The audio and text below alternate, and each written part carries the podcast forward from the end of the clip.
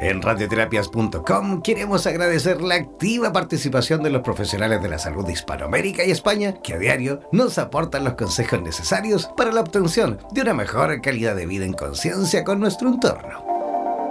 Gracias por ser parte de los más de 30.000 profesionales inscritos en nuestra comunidad. No dejes de ingresar a nuestra página web e infórmate de la posibilidad de ser parte de nuestro staff de locutores o locutoras desde cualquier lugar del mundo. Somos la radio oficial de los terapeutas y profesionales del área de la salud presentes en 32 países a través de nuestras cuatro estaciones en español, portugués, inglés y ruso. Hazte parte de nuestras redes sociales y ayúdanos a construir la red de terapeutas más grande del planeta. Somos Radioterapias. Somos lo que sentimos. En radioterapias.com.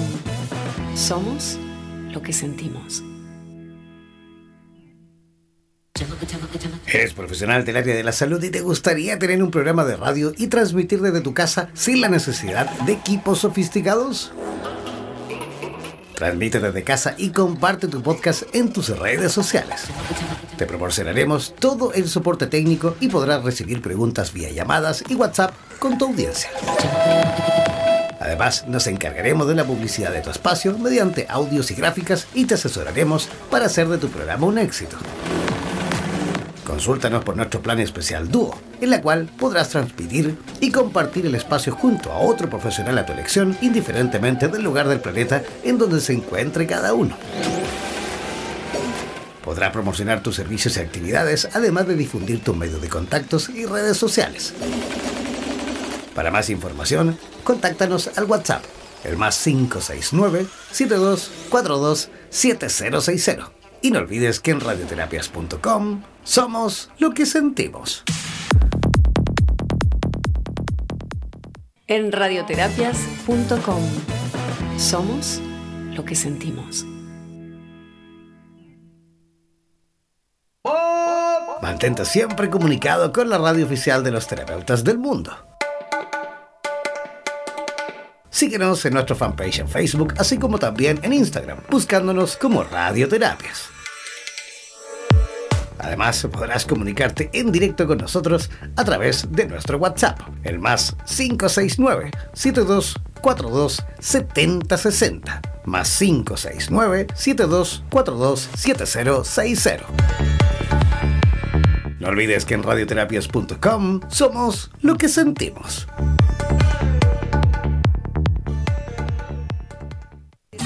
En radioterapias.com somos lo que sentimos.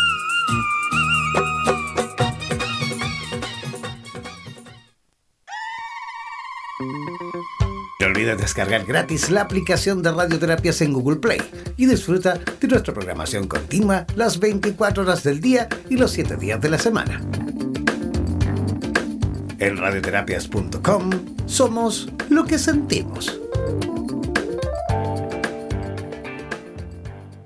en radioterapias.com. Somos lo que sentimos. Buenos días Latinoamérica y el mundo. Ya es hora de levantarte de la cama, beber tu vaso de agua, comer frutas y frutos secos y conectarte al matinal más revitalizante del planeta. Durante dos horas disfrutaremos de buena música, noticias, actualidad, consejos para una buena salud física y mental, ecología y mucho más. Presentamos Buenos Días Bienestar en radioterapias.com.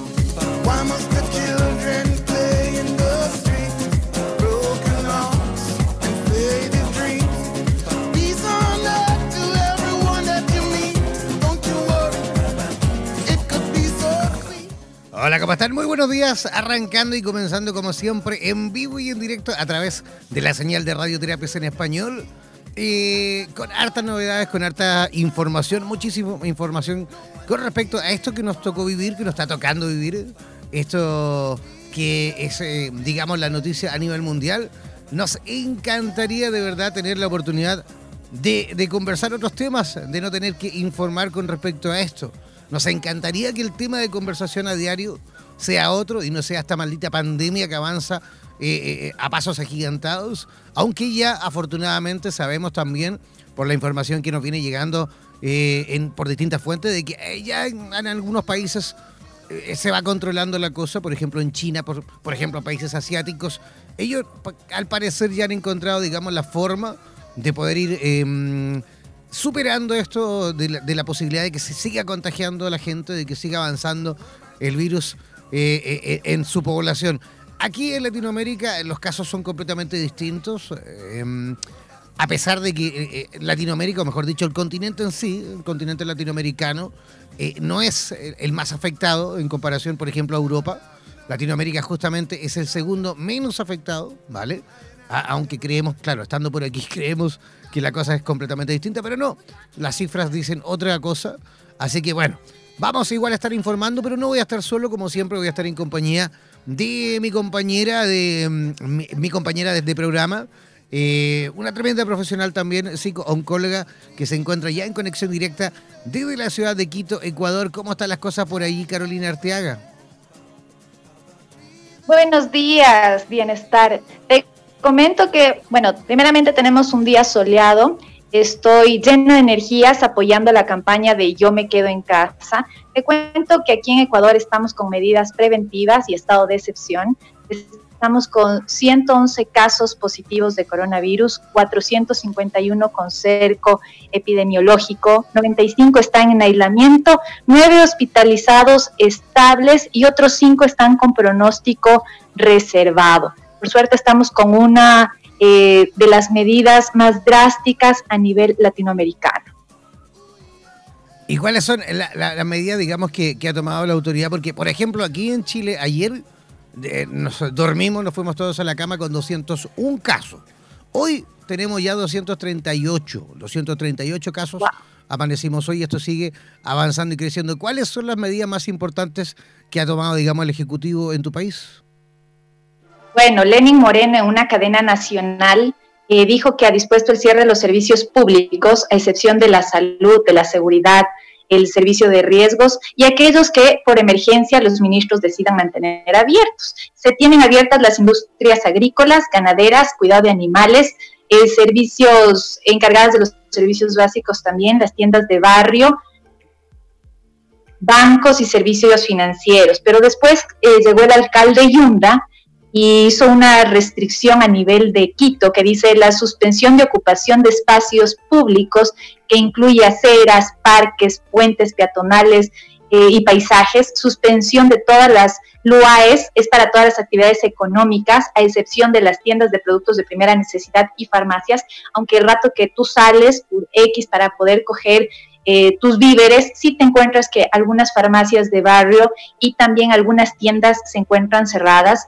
Hay una restricción total de vehículos particulares, eh, solo para entrega de medicinas y comida. Pusieron el tema de placas también. Cierre de terminales terrestres, cierre del Aeropuerto Internacional de Quito. Em, hay que registrar a una sola persona de cada hogar para que se encargue de las compras y solo se permitirá ir a los supermercados a jóvenes y adultos jóvenes con mascarillas para no poner en riesgo a las personas que tengan enfermedades, un sistema inmunológico deprimido o que tengan o estén en la tercera edad. Eh, los controles lo hará la agencia metropolitana, el control de tránsito, policía y ejército, y las sanciones eh, eh, irán hasta los 6 mil dólares.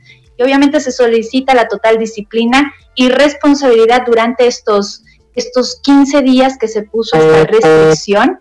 Y te comento también que eh, lamentablemente, eh, la ciudad de Guayaquil no acataba pues algunas de las eh, instrucciones que dieron para que podamos nosotros también mantener la pandemia, a lo menos en nuestro país, controlada.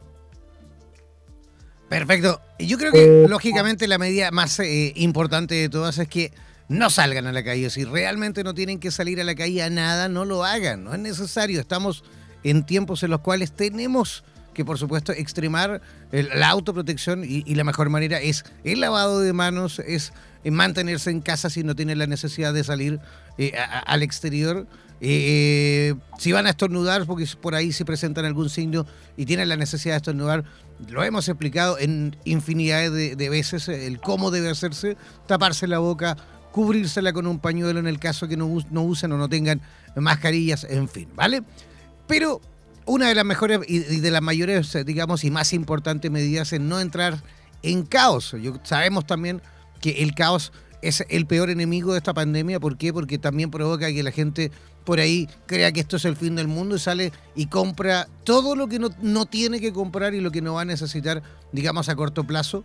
El país no se va a, desabastecer si todos compramos en la medida de la, de la necesidad que realmente tenemos. O sea, si vamos a consumir, un ejemplo, un kilo de arroz en dos o tres días, no es necesario que compremos 20 kilos de arroz. ¿ah? Así que mantener eso, eso también y no entrar en caos, no, no entrar en extrema angustia también y es por lo cual, y es por ese mismo tema que vamos a conversar con un profesional, un tremendo profesional que tenemos ya en conexión. ¿Debe Quito, Ecuador o no, Carolina Arteaga?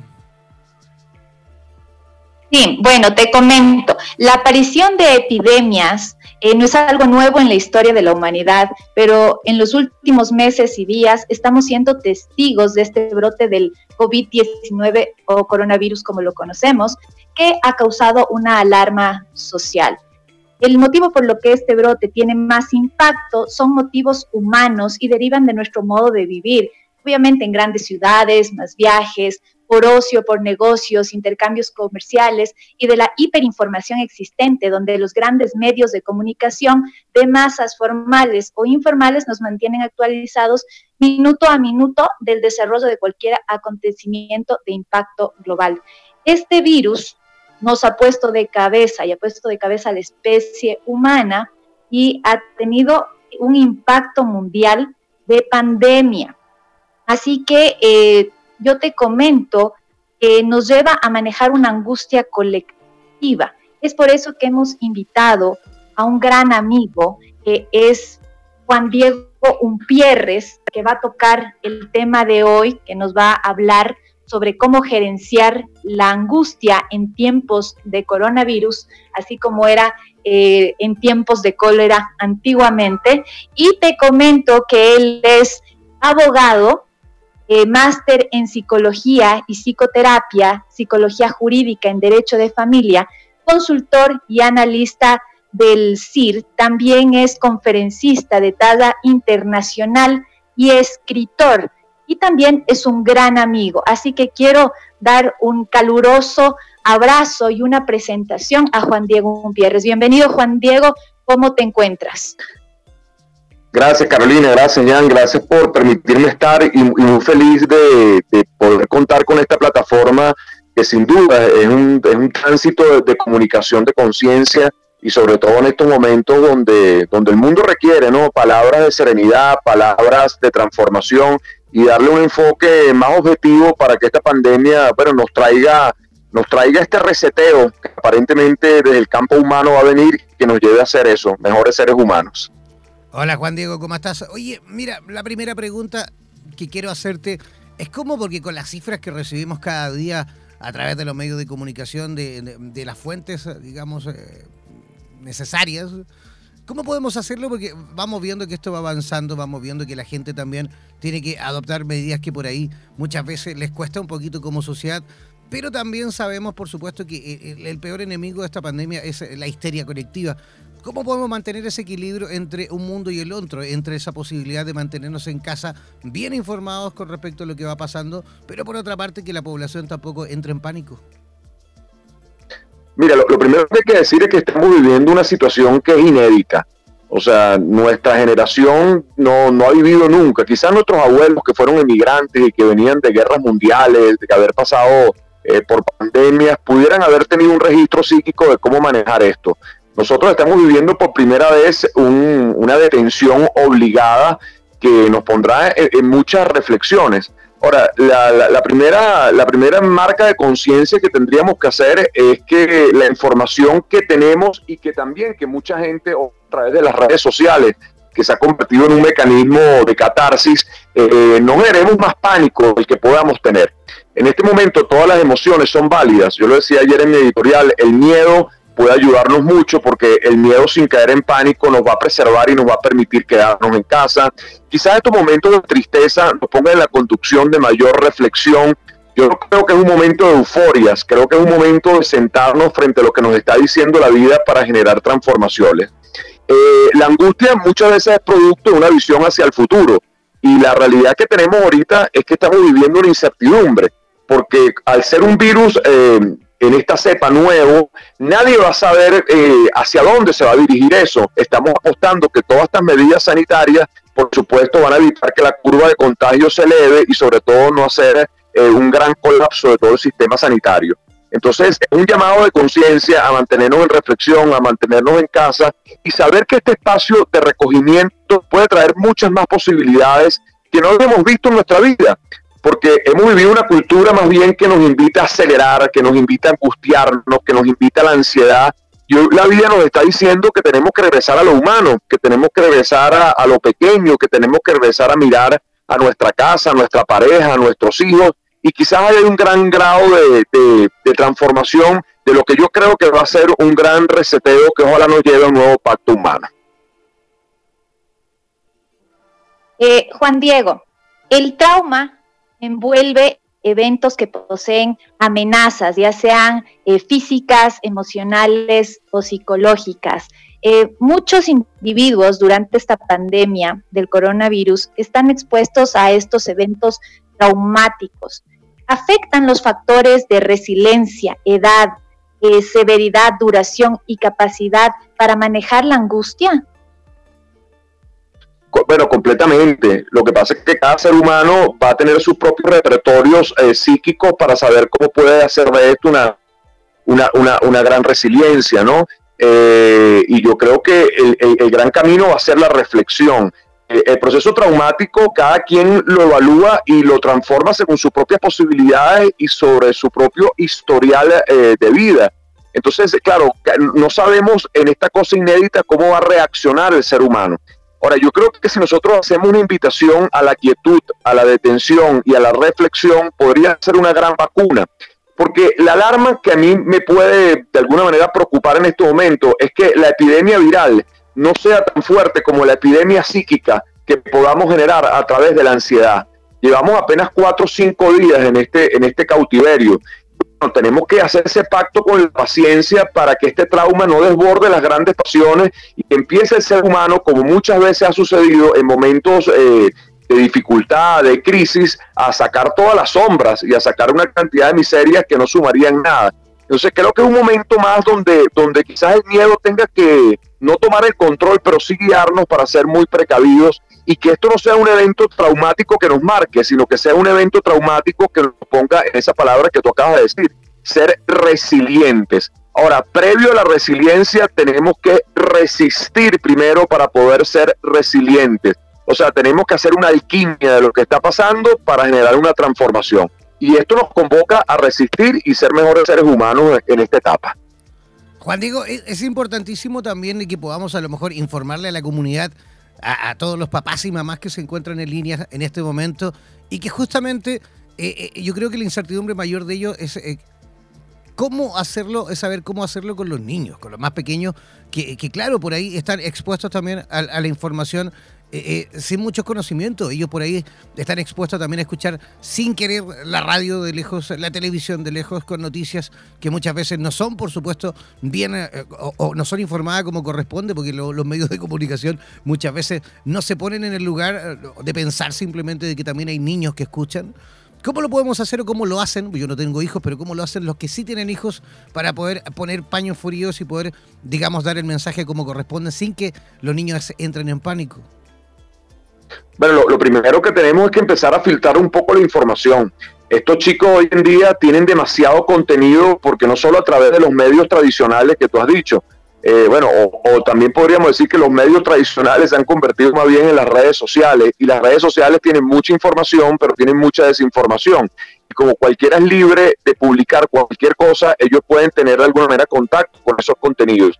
Entonces yo le diría a los padres mayor responsabilidad sobre lo que ven, sobre lo que escuchan sus hijos y que los contenidos que ellos tengan sean acordes a su edad y por supuesto con el filtro de los padres que dará una comunicación en función a, a su propia edad psíquica. Ahora debemos recordar algo importante, los niños no están de vacaciones ahorita Los niños en la mayoría de los casos, por lo menos en mi caso aquí en el Ecuador, eh, han tenido homeschool y están trabajando desde la casa. No podemos decir que estos son unos días de vacación, porque también es importante para que ellos se conviertan en seres resilientes, es que empiecen a transitar por las propias complejidades de la vida.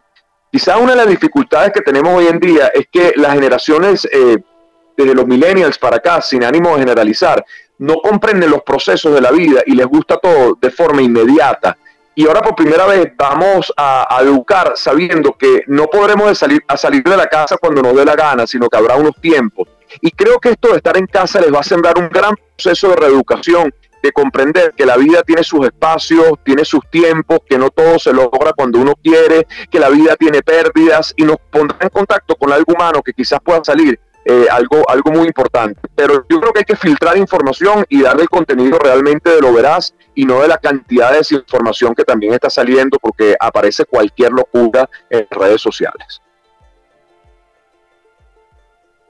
Eh, Juan Diego, ¿qué hacemos cuando en casa tenemos tal vez algún hermano, hijo, esposo, que tal vez está en depresión, que ya tiene un cuadro psiquiátrico, tal vez de ansiedad, de trastornos de personalidad, que entra en psicosis y tiene este tema de violencia contra otros o contra sí mismo, y cómo manejamos también el tema de las familias que están obligadas a estar encerradas entre sí y que son matrimonios que no se deban, padres e hijos que no se deban y que, como yo te venía contando ahorita, tienen a esta persona, a este paciente psiquiátrico en casa. Bueno, lo primero que acaba de decir eh, es la importancia de, de, darle contundencia a la salud mental. Una persona que está pasando por un cuadro depresivo, por un trastorno de ansiedad generalizado o todo ese tipo de psicopatología que tú acabas de, de mencionar, yo los invito a que pidan ayuda. La salud mental no está ajena a la salud de lo que estamos viviendo en el ámbito de la pandemia. Yo creo que hay que hacer mucho hincapié de que existen profesionales como tú y que de alguna manera abarcan el campo de la psicología clínica, incluso también de llamar a los especialistas de la psiquiatría, porque en muchos casos el psicofármaco puede ayudar en estos momentos parece interesantísimo lo que tú estás planteando, porque fíjate que nos estamos enfocando solamente al ámbito de lo que tiene que ver con la epidemia y el ámbito del virus. Pero la salud mental, y tú lo sabes también, si entra en un factor de depresión o de ansiedad, puede llevar incluso a que ese sistema inmunológico se debilite. Entonces yo sí haría hincapié a que las personas que puedan sentirse que no lo están manejando, que llamen a los profesionales de la salud del ámbito mental, donde está psicología clínica y psiquiatría, para que ellos puedan de alguna manera tomar las medidas, porque esto se puede complicar, como les dije, más una pandemia psíquica que viral. Eh, entonces el llamado también es incorporar dentro de los manuales de lo que estamos viviendo en el ámbito de la salud, la salud mental como algo también eh, primordial. En el campo de las familias que están en el proceso de conflicto, bueno, vamos a tener que hacer un gran acto de, comprensión y de misericordia, porque en este momento lo que menos necesitamos es que las heridas empiecen a tomar control dentro de los hogares y que estas parejas que no se llevan bien o que estaban a punto de divorciarse van a, van a tener que hacer un acto y sobre todo, como se dice en derecho de familia, donde decimos que el interés superior siempre está en los niños y adolescentes. Entonces creo que la paciencia, la comprensión y la misericordia tiene que tomar control repito, nadie sabe cuánto tiempo va a ser esto. Creo que quedándonos en casa podemos aliviar el nivel de contagio, pero sigue siendo algo inédito. Así que la gran vacuna en este momento es la paciencia.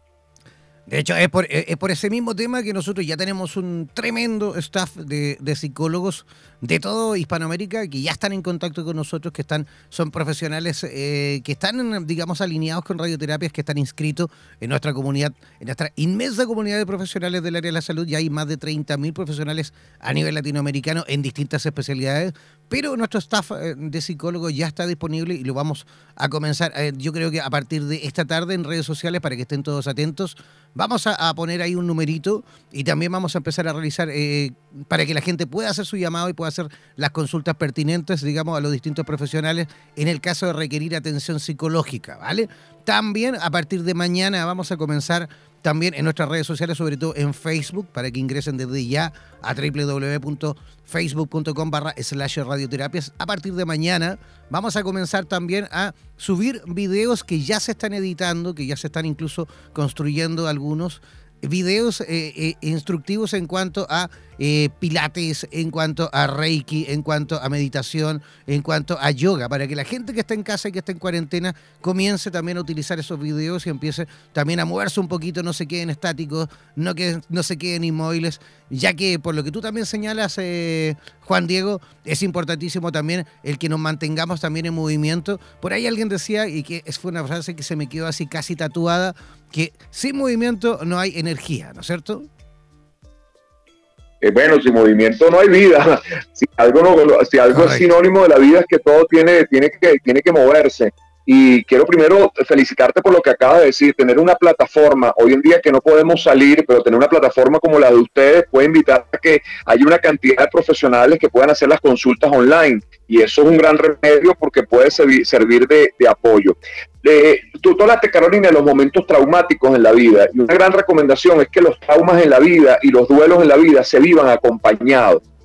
Y esto es importante porque un buen hombro en este momento puede hacer la, diferencia. Y con respecto a lo que tú dices, ya en, alguna forma, bueno, también vamos a darle un buen uso a las redes sociales. Hay cantidad de clases de yoga, cantidad de clases de bailoterapia, cantidad de, de reiki. Hay cosas maravillosas también pasando y eso tiene que ponernos y no quedarnos en la inactividad. Yo creo que un gran antídoto, antídoto para, para estos momentos donde estamos todos en cuarentena es la creatividad y siempre ha sido como una premisa mía, frente a la adversidad, creatividad. Mientras más creativos, más sanos vamos a estar en nuestra mente.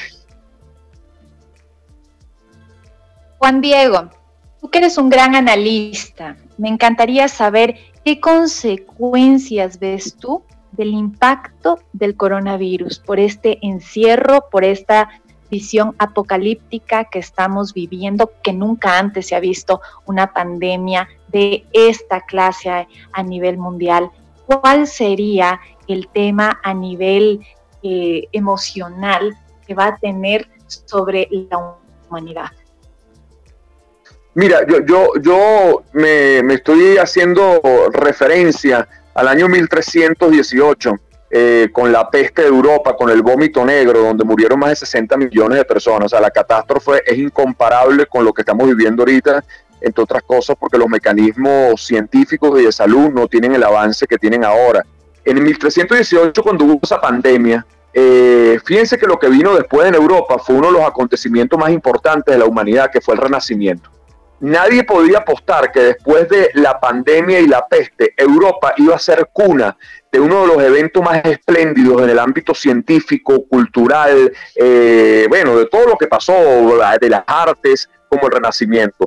Yo creo que esta pandemia, más que llevarnos a un campo apocalíptico, nos tiene que llevar a una gran reflexión yo creo que el ser humano hace mucho tiempo perdió lo humano, perdió lo sensible, perdió el afecto, perdió el apego. Y más bien esto nos está invitando a reencontrarnos. Yo, bueno, que, no soy mucho del pensamiento positivo y siempre lo digo, va bien, apuesto mucho a la realidad creo que si todos hacemos microambientes, ¿y qué significa microambiente? Que cada célula hable con una célula, que cada ser humano hable con un ser humano y pueda aportar algo de transformación, así sea, si nuestro hogar cambia, el hogar de al lado también va a cambiar y en esos procesos tenemos que formar una sociedad mejor. Yo espero y, ruego todos los días que este capítulo nos lleve a la reflexión. Si nos lleva a la histeria colectiva, como ustedes lo estaban viviendo, entonces lo que va a venir es que las sombras tomen control y te digo que ya no se convierta en una epidemia viral, que sabemos que eh, son pocos casos los que son letales,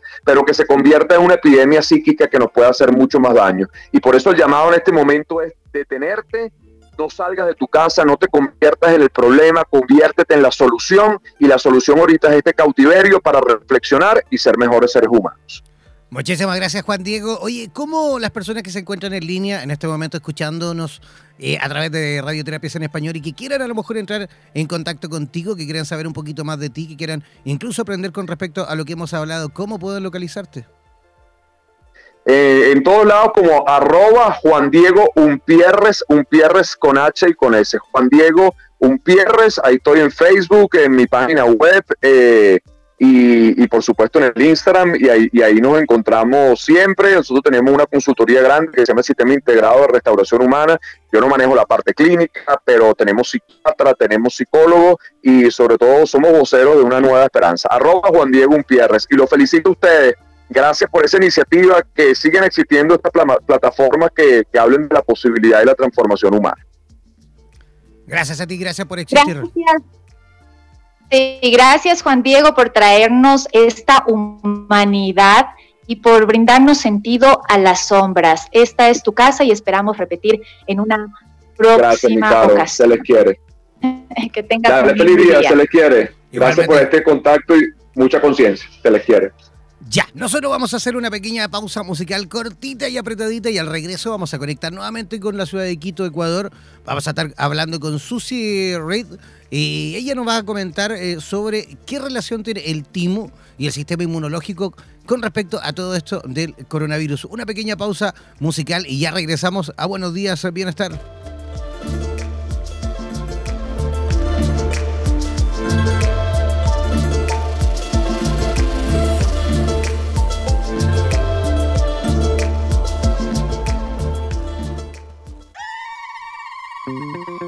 No olvides descargar gratis la aplicación de radioterapias en Google Play y disfruta de nuestra programación continua las 24 horas del día y los 7 días de la semana. En radioterapias.com somos lo que sentimos. En radioterapias.com somos lo que sentimos. Mantente siempre comunicado con la radio oficial de los terapeutas del mundo. Síguenos en nuestro fanpage en Facebook, así como también en Instagram, buscándonos como Radioterapias. Además, podrás comunicarte en directo con nosotros a través de nuestro WhatsApp, el más 569 7242 7060 más 569 7242 7060. No olvides que en radioterapias.com somos lo que sentimos.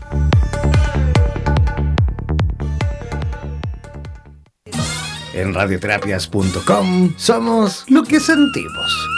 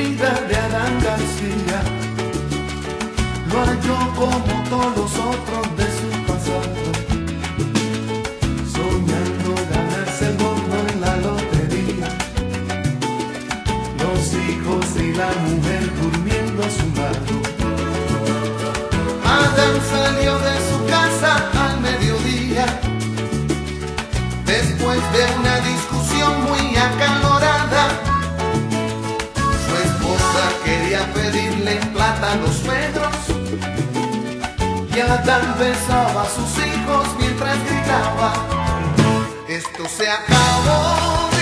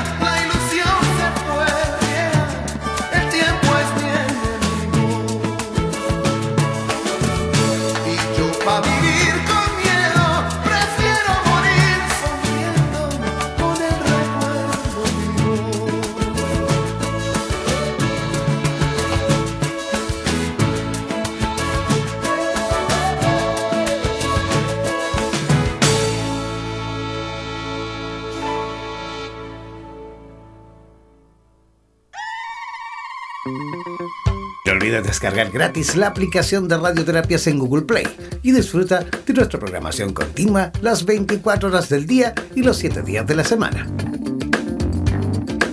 En radioterapias.com somos lo que sentimos. En radioterapias.com somos lo que sentimos.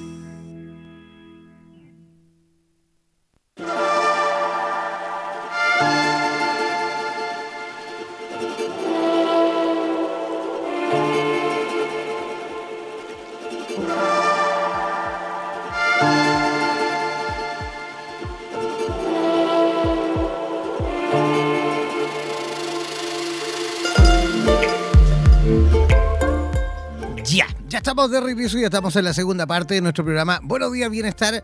Ya estamos listos y dispuestos eh, para dar paso al siguiente tema, un tema importantísimo también, cómo sentirnos también, eh, cómo- o mejor dicho, cómo activar nuevamente nuestro sistema inmunológico. Pero para poder activarlo, Carolina Arteaga, también tenemos que comprender, por supuesto, cuál es nuestro funcionamiento.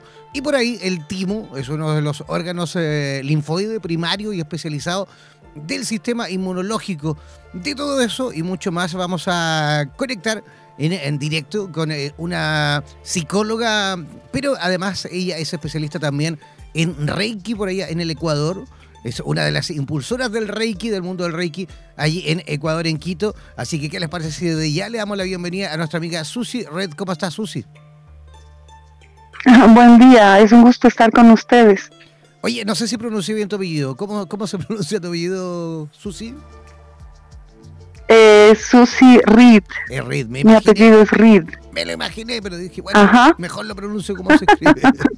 Oye, como, primero que todo, Susi, primero que todo, saber cómo están las cosas por allí, cómo, cómo percibes tú eh, eh, la sensación en cuanto a, a cómo va enfrentando también la población en, en Quito, en Ecuador, eh, con respecto al coronavirus. Sí, bueno, como en todas partes, eh, muy asustados. eh, en ciertas ciudades estábamos acatando más eh, de una mejor manera las instrucciones del gobierno. En la costa han sido un poco más desordenados, han pensado que están de fiesta, se han ido en buses a la playa, han tenido que contenerlos, ha sido un problema, ¿no? Entonces se está propagando más en la costa que en la sierra. Eh, es complicada la parte psicológica, ¿no? Eh, unos están con el tema del miedo, lo cual baja su vibración, otros están con la negación, y aquí estamos con los casos que se duplicaron. Antes de ayer, ayer se duplicaron los casos, así que sí estamos preocupados en general, ¿no? tratando de hacerlo mejor. Claro que sí. Algo yo por ahí adelantaba con respecto a, digamos, la importancia de entender y saber qué es el timo. ¿Cómo, eh, así en- en simple, por supuesto, para que todo el mundo que nos escuche, que no es perteneciente al área de la salud y que quisiese entender un poquito nuestro funcionamiento, qué es realmente el timo, dónde se encuentra localizado? Sí, cómo no, el timo es la glándula que comanda el sistema inmunológico. Eh, es el que gobierna todo lo que, eh, lo que corresponde a las defensas del cuerpo, eh, maneja los linfocitos, las células T, y es el responsable de lo que entra en nuestro organismo, ¿no? Y lo que nos afecta. En, este caso, cuando hay un coronavirus o cualquier enfermedad, el cuerpo reacciona, por supuesto, defendiéndose. Cuando estamos muy débiles, eh, no respondemos bien y somos más eh, sensibles, más susceptibles a coger estas enfermedades, coronavirus y muchas otras. Esta es la razón por la cual en una familia tienes cuatro miembros y solo a uno le afecta el coronavirus y a los otros no. Es igual que cuando tienes eh, los hijos, tienes varios hijos y de pronto a uno le da una enfermedad que es contagiosa, al resto no. Todo depende de cómo están las defensas en tu cuerpo. El timo está ubicado en el pecho, es el que comanda, como decía, todo el tema de las defensas. Y cuando tú has tenido, por ejemplo, has sufrido un tratamiento de quimioterapia o incluso con la edad, eh, va perdiendo su, su, fuerza, no su capacidad de respuesta. Por eso los, los sectores sensibles ahora son los, eh, las personas de la tercera edad y los que tienen alguna enfermedad crónica, ¿no? O han tenido cáncer, porque depende de la respuesta del cuerpo ante este estímulo. Pero más allá de la parte científica, y me interesa hablar de esto, ahí también está también la parte energética, ¿no? Correcto. Carolina, creo que también tiene ahí una preguntita. Justamente, Susi, bienvenida. Muchísimas gracias por estar aquí. Eh, lo que a mí me interesa saber es tu enfoque holístico con el sistema inmunológico y el coronavirus. Por supuesto, esto es muy interesante. Este, el timo está ubicado en nuestro cuarto chakra. Eh, los chakras son estos vórtices de energía que las personas, todo ser vivo los tiene. En las personas tenemos siete chakras o centros de energía principales. Y es interesante porque el timo está ubicado en el cuarto chakra, que se llama Anahata, es el chakra del corazón. Eh, este es un centro de energía absolutamente importante, es el corazón, el amor hacia las personas y la capacidad de empatía hacia los demás es, em, es bastante, es bien divertido, porque así como en la parte que hablábamos antes de las defensas y de lo que te viene a atacar, también es responsable de las relaciones que entran a tu vida. Es como un filtro para ver quién entra a tu vida, quién no entra a tu vida, y tiene mucho que ver con el juzgar y el ego y la capacidad de perdonar. Las personas que tienen estas, em, estos endurecimientos en este centro energético se bloquean eh, no fluyen y esto constituye un problema incluso físico, ¿no? Eh, la vibración es de cerrarse, de juzgar a los demás, de una, una dificultad para desarrollar la capacidad de empatía. Son personas que no, no trascienden bien, que suelen depender de otras. Y ese es más o menos el esquema general en cuanto a esto. Es una persona que no expresa amor, que tiene miedo de que alguien le haga daño, cuando una persona ha tenido un problema de niño con sus padres o cuando estás estableciendo de niño tus patrones emocionales.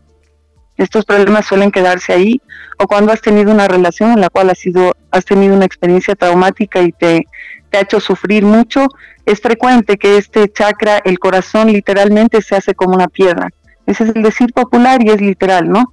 Este chakra se cierra totalmente, se blinda para que nadie te haga daño y la consecuencia es que te quedas bloqueado del resto. Nadie entra, nadie sale, me protejo, pero no tengo capacidad de compartir, ni de sentir empatía, ni de amar realmente, amar con trascendencia, ¿no? Los amores, entre comillas, que voy a tener en mi vida son amores de estudiantes y con una limitación previa, obviamente, ¿no? Bloqueamos el corazón, no, no podemos fluir con, en amor, en salud, en abundancia. Y esa es una vibración bien complicada eh, nuestro timo se, se, se, retrae, nos ponemos tristes, nos deprimimos y es literal, eh, tu campo energético se, se pega a ti, no tienes el aura tan extendida como deberías tenerla. Como estás como encogido, porque no tienes esa capacidad de dar amor ni de recibir amor, eh, eres más sensible para, para enfermarte. La depresión es literal eso, es como que te vas encogiendo y te vas haciendo una piedra, ¿no? Lo cual es extremadamente triste eh, es uno de los problemas más grandes que hay cuando uno trabaja con pacientes. Abrir el corazón no es sencillo. Eh, el corazón, este centro energético, es el puente entre los, los, los chakras que tienen relación con nuestra vida material física, que es muy importante también porque estamos viviendo una experiencia en este plano, y también los espirituales. Entonces quedas como fragmentado literalmente en la mitad. El chakra Nahata es el, único que es neutral, que no es ni de la tierra ni espiritual, sino que es el puente de ambos. Por eso lo importante, ¿no? Lo importante es fluir. Perfecto. De hecho, yo creo que el timo sigue siendo como una especie como de arma desconocida de la inmunidad. De hecho, por ahí alguien, alguien comentaba, eh, buscando yo información, que eh, si ustedes notan, no sé, los gorilas, por ejemplo, cuando se enfrentan a una situación un poco complicada y, y baten, o, mejor dicho, presionan o dan esos golpecitos en el pecho, es justamente una forma como de, activar el timo. Eh, ¿De qué forma, Susi, podemos, podemos mantener, digamos, el timo, el timo eh, sano, fuerte y- y, por supuesto, que nos permita la posibilidad de poder inmunizarnos de esa forma? Me encanta, Dan, porque sabes tantas cosas. En realidad, lo que acabas de mencionar es lo mismo que yo enseño en mis clases. Lo primerito es dar- darse golpecitos en ese sitio, en el esternón, en la mitad, ¿no? Ajá. De hecho, siempre nos duele un poquito, pero hay personas que les duele muchísimo, es increíble, que les duele y me dicen no puedo. O sea, en las clases cuando yo enseño esto, se tocan y es no puedo, porque duele mucho. Más Mientras más cerrado tengas este centro energético, más te duele, claro. Ahora hay varias maneras de hacerlo. Uno puede visualizar eh, una esfera eh, color verde y colocársela ahí. Algo que ayuda mucho porque cuando hablas tú de que este chakra está cerrado, hablas del tema de juzgar, ¿no? De no aceptarte a ti mismo también, porque también hay la autocrítica, ¿no? Juzgas a los demás, pero te estás juzga- juzgando a ti mismo todo el día y ese es el mayor veneno del mundo, ¿no? Entonces, lo que yo recomiendo es, supuesto, terapia Reiki. Si no se la puede hacer, se puede buscar en YouTube terapia de liberación emocional o tapping. El tapping funciona muy bien para liberar esta contaminación que uno tiene. Es fantástico. El tapping eh, fue creado en los 70 por una persona que hacía acupuntura y él dijo, ¿qué pasa si me empiezo a tocar los meridianos ¿no? en el cuerpo? ¿Cómo lo activo? Son nueve sitios, nueve ubicaciones en el, en- entre la cara, los ojos, el pecho, eh, la parte lateral de la mano y uno solo se va tocando, esto no cuesta nada, hay en inglés y en español, en YouTube hay bastantes opciones, esto es fantástico, tú lo haces eh, seis veces, dos sets de tres veces cada uno y vas a sentirte después mucho más liviano. Y es interesante porque funciona también para, para regular algunos temas eh, físicos, ¿no? Obviamente la energía es lo anterior a la manifestación física, ¿no? Es bien interesante. En, en Japón se enseña esto a veces en algunas escuelas desde kinder o primer grado. Es una técnica de liberación emocional fantástica. Incluso a veces estás con dolor de cabeza, eh, con presión alta, no solo para ataques de ansiedad, sino también para otro tipo de, molestias más eh, crónicas, ¿no? Sirve bastante bien. O sea, hay que trabajar en uno mismo, ¿no? Hay que visualizar que uno está rodeado de amor, pero no es fácil cuando uno tiene su centro energético anahata cerrado, no es muy fácil, o sea, hay que desbloquearlo. Eh, con terapia y haciendo esto que tú me mencionas, tocándose, eh, haciéndose reiki, haciendo meditaciones. También hay en internet las HZ Healing Frequencies, que son bastante buenas para esto también porque te sube el nivel de vibración, ¿no? Y, regresando al tema del coronavirus, obviamente el miedo es lo- la vibración más baja que hay, ¿no? Esto te arrastra, te desarma, te desubica, y, y pienso que eso es algo que está pasando ahorita en todos los países, por lo que veo en redes, ¿no? Claro, es la naturaleza humana, el miedo a, la, a sobrevivir de este de esta enorme amenaza que aunque no la estamos sintiendo físicamente y estar encerrados, también nos trae esta situación. Y si tú tienes este chakra eh, bloqueado, eres más propenso a coger cualquier situación, cualquier enfermedad y con la facilidad de contagio que hay eh, del coronavirus, eres un, eh, es como tu cuerpo se convierte en una casa con puerta abierta, más claro, ¿no? Porque tus defensas no están bien y estás diciendo venga todo. Está entrando y ese es el problema y esa es tu debilidad, ¿no? Entonces hay que fortalecerla con todas estas, estas, eh, estos elementos, ¿no? Sí, También, por supuesto, Ajá. Adelante, continúa. Ah, no, no, continúa, por favor, termina tu idea. No, no, lo que iba a decir, obviamente ahí podría yo seguir hablando de lo que hay que comer y bueno, ya todos lo sabemos para qué abundar en lo mismo, ¿no? El cuerpo también a veces te pide lo que necesita. A veces uno tiene antojos de algo extremadamente raro, es como cuando uno está embarazado, es una sustancia que necesitas, ¿no? Obviamente eh, no está por demás cuidar la alimentación, establecer una rutina si estás en tu casa. Yo sugiero poner música de fondo HZ Healing Frequencies mientras haces tus actividades en la casa porque eso ayuda también a limpiar la energía y a que estés un poco más liviano, ¿no? Perfecto. Lo que te iba a comentar justamente, no sé si conoces a Haru Emoto, este japonés eh, científico japonés que, que por ahí, que el año 2014 creo que fue, que él eh, a, a, través de experimentos empezó a fotografiar las partículas del agua, ¿vale? Y él empezó a fotografiarla y descubrió a través de ese experimento de que las partículas de agua iban, digamos, sufriendo distintas modificaciones dependiendo de la energía que nosotros poníamos en ella. Voy a poner un ejemplo. Imagínense ustedes en casa que, por ejemplo, tienen un vaso de agua frente de ustedes y a, un vaso de agua le ponen, por ejemplo, le pueden escribir con una franja, con alguna cinta adhesiva, escribir una palabra positiva. O incluso tocar ese, ese vaso de agua y ustedes pensar en cosas positivas. Si hacemos, ya eso le sacamos una fotografía, lo miramos en el, digamos, en el microscopio, va a salir digamos, ciertas figuras que tienen que ver con la vibración de esa agua. Si hacemos el mismo ejercicio con otro vaso de agua, pero hacemos, por ejemplo, en vez de, poner una frase positiva o en vez de imaginar y, concentrarnos en algo positivo, hacemos lo extremo opuesto, o sea, de poner una palabra negativa y, y concentrarnos en negatividad, ocurre un fenómeno completamente distinto y las partículas de agua también cambian y también a eso se lo fotografió y por supuesto también se podía vislumbrar, digamos, la, la, capacidad que tiene el agua de absorber justamente esa energía. Si eso lo llevamos, digamos, a nosotros mismos y nos ponemos a pensar que gran parte del ser humano es agua, estamos conformados en gran porcentaje de agua. Imagínense la capacidad que tenemos nosotros también de autocargarnos, digamos, de situaciones eh, energéticas, ya sea positivas o negativas.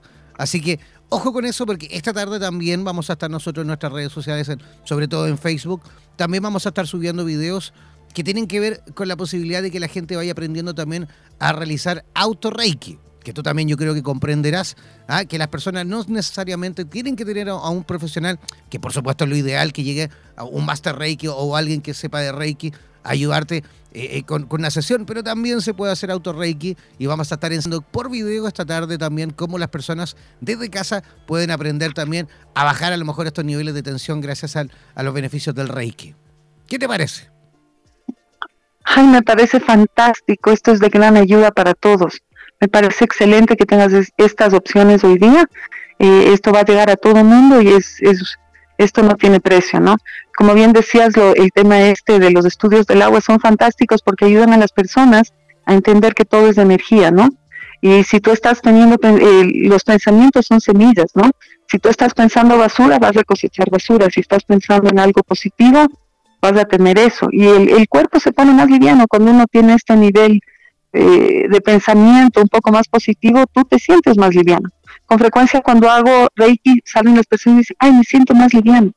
Y justamente a través de eso que tú acabas de mencionar, el autosanación, el auto Reiki y de todos estos procesos, eh, que esta experiencia de estos días que uno está en confinamiento sirvan para algo que cambie la vida de uno, ¿no? No seguir en el mismo círculo vicioso que estamos todo el tiempo con estos pensamientos confusos y de miedo, ¿no? Me parece fantástica esta, esta opción que tú estás dando. Carolina Arteaga, ¿estás por ahí? Sí, ya por fin voy a poder opinar. A ver, les, voy contando. Me encanta esto de tener tal vez, es una recomendación en casa, de tal vez poner estas botellitas que diga tal vez paz, en otro que diga bondad, en otro que diga salud. Me parece genial, me encanta la idea. Yo creo que todos en casa lo podemos realizar. Definitivamente también me agrada muchísimo el que por fin se tome en cuenta que no solo somos seres físicos ni mentales, sino también espirituales con nuestras respectivas energías y lo que pasa en nuestros pensamientos influye también en nuestras acciones, ¿no? Una persona que tenga pensamientos negativos va a producir emociones negativas, sentimientos negativos y por ende acciones negativas. Es por eso que yo también he hecho un poquito de investigación de acuerdo al tema y me gusta mucho el que la parte holística también tenga cierto fundamento en la parte científica. Es por eso que estaba averiguando sobre una hierba eh, que puede funcionar tanto como una eh, medida preventiva incluso cuando uno ya comienza a presentar estos síntomas eh, del coronavirus, donde se ha descubierto que tiene un efecto inmunoestimulante y antiviral amplio incluyendo cepas anteriores eh, del coronavirus. Hicieron una, una publicación en Viral Research sobre la echinacea, ¿no? Eh, aunque solo se hizo en vitro, es decir, en tubos de ensayo, mostró que podría funcionar como una barrera contra los síntomas del resfriado y la gripe. ¿Es verdad esto, Susi? Sí, totalmente cierto. Como lo decimos, como la pronunciamos a veces así en las tiendas naturistas, equinacia, aunque está eh, dicho con, el, nombre exacto como tú lo pronuncias, en el medio se lo conoce como equinacia, es algo que es una es una es una, un producto que viene siendo utilizado por los indios nativos americanos eh, toda la vida y, y sí es, es bastante eh, es bastante común el uso y es muy efectivo. Eh, siempre que uno está con un poco de gripe o se siente un poco mal, es común que te tomes equinacia. Incluso a veces le combinas, por ejemplo, cuando tienes problemas de garganta, eh, se lo combina con propóleo. hay pastillas de esto en todas partes y varias marcas, porque es muy común el uso, como te digo, en Estados Unidos, desde los años 90 más o menos, más en, Sudamérica, ¿no? no es caro, es eh, de fácil acceso y es muy, muy efectiva, definitivamente. Los homeópatas también la utilizan, es, es muy buena, tiene buenos resultados. Perfecto, Susi. Oye, y las personas que se encuentran conectados eh, en Ecuador, que están escuchando, oye, hay muchísima gente conectada desde el Ecuador hoy escuchándonos, pero también tenemos gente de Panamá, México, Costa Rica, Guatemala, Honduras, tenemos gente de Argentina, de Chile, de Uruguay, escuchándonos en este preciso instante, como todos ellos que quieran a lo mejor saber un poquito más de ti e incluso aprender un poco con respecto al Reiki, cómo pueden localizarte, cómo pueden conectar contigo. Seguro, en Facebook tengo mi página que es, eh, bueno, con mi nombre Susy Reed y con un link está eh, mi grupo que es Claridad. De todas maneras, este mi, mi, correo electrónico es msn como messenger.com y, y también puede ser por WhatsApp. Mi celular es el 099-721-6737. Por supuesto, anteponiendo 593, ¿no? Correcto. Bueno, también quiero, quiero señalar que RED se escribe R-E-E-D, o sea, con dos E. R-E-E-D. Susi Red, o mejor dicho, Susi Red, es el para que puedan, sepan escribirlo. Y el WhatsApp de la Susi es el más 593-99-721-6737. Voy a repetir, más 593-99-721-6737. Ese es el WhatsApp de Susi Red en Quito, Ecuador. Susi, queremos agradecerte tu, visita y esperamos sin duda tener la posibilidad de repetir contigo en el futuro próximo. ¿Te parece? Muchas gracias, Jani. Carolina, ha sido un gusto y les agradezco a ustedes, ¿sí? Un gusto compartir esto. Gracias, Susi, me encantó, me gustaron muchísimo los consejos, los tips que podemos utilizar y siempre tomando en cuenta que también somos eh, somos espirituales, ¿no? No somos seres físicos, sino somos, seres espirituales viviendo una experiencia física. No olvidarnos de eso. Muchísimas gracias. Es tu casa. Esperamos eh, poder tenerte en una próxima ocasión. Gracias Carolina, me encanta lo que ustedes hacen y cómo están ayudando a la comunidad. Les agradezco por haberme invitado el día de hoy, ¿sí? Que tengan un, un súper buen día. iluminado. Igualmente que tengas un buen día. Ya, vamos a eh, hacer otra pequeña pausa musical cortita y al regreso vamos a, oye, mira, reconectar con Ecuador nuevamente. Hoy es el día de Ecuador de nuevo, Carolina y vamos a hacerlo eh, con un tremendo ingeniero, un tremendo profesional que nos va a asesorar con respecto a entender un poquito el avance del coronavirus en América Latina. Él es un ingeniero, pero por supuesto vinculado con todo lo relacionado al mundo de la ciencia. Así que a la vuelta vamos a aprender un poquito más el por qué ha ido avanzando, el cómo ha ido avanzando, de qué forma ha ido avanzando al regreso de esta pequeña pausa musical aquí en Buenos Días eh, Bienestar en Radioterapias en Español.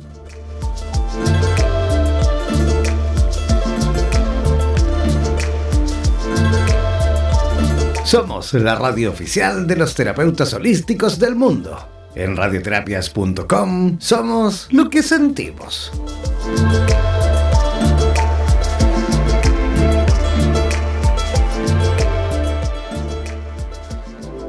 En radioterapias.com queremos agradecer la activa participación de los profesionales de la salud de Hispanoamérica y España que a diario nos aportan los consejos necesarios para la obtención de una mejor calidad de vida en conciencia con nuestro entorno.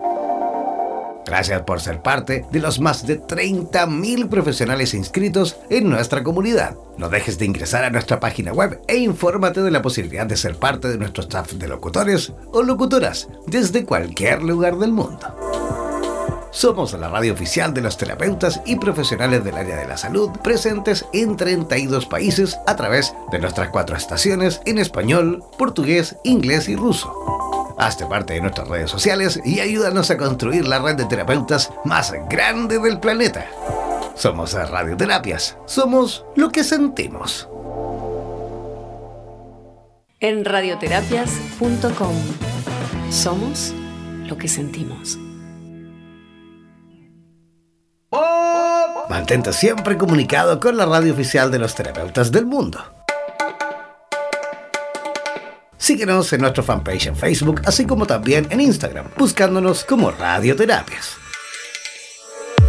Además, podrás comunicarte en directo con nosotros a través de nuestro WhatsApp, el más 569 7242 7060 más 569 7242 7060. No olvides que en radioterapias.com somos lo que sentimos.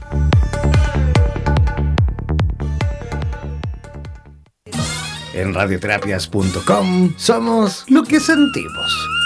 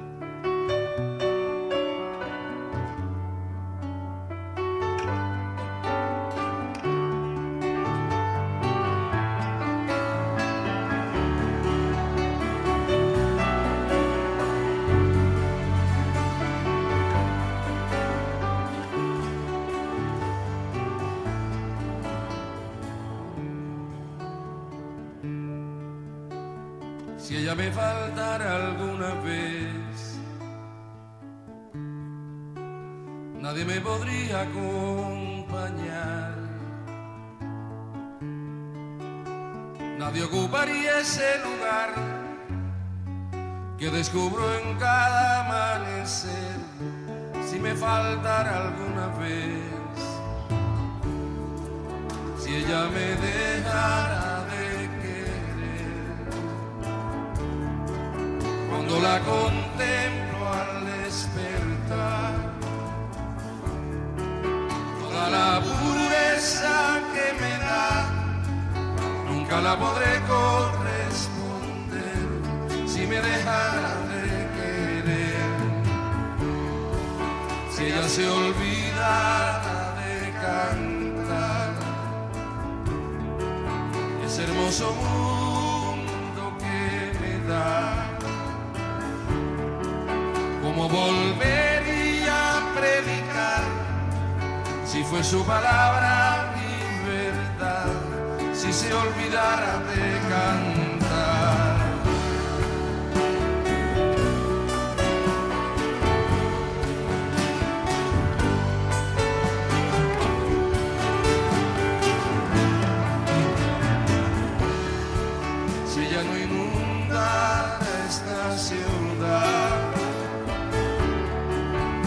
Cambiaría de color, gozaría de otra claridad. Cuando miro y pienso con dolor si no inundara esta ciudad,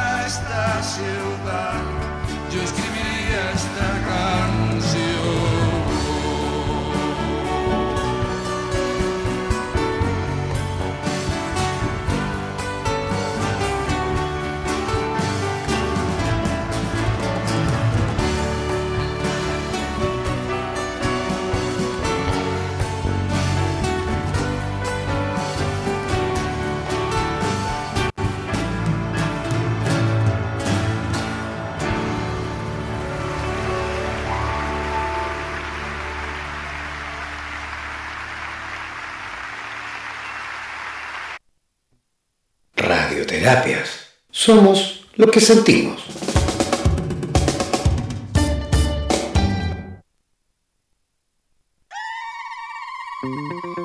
No olvides descargar gratis la aplicación de radioterapias en Google Play y disfruta de nuestra programación continua las 24 horas del día y los 7 días de la semana.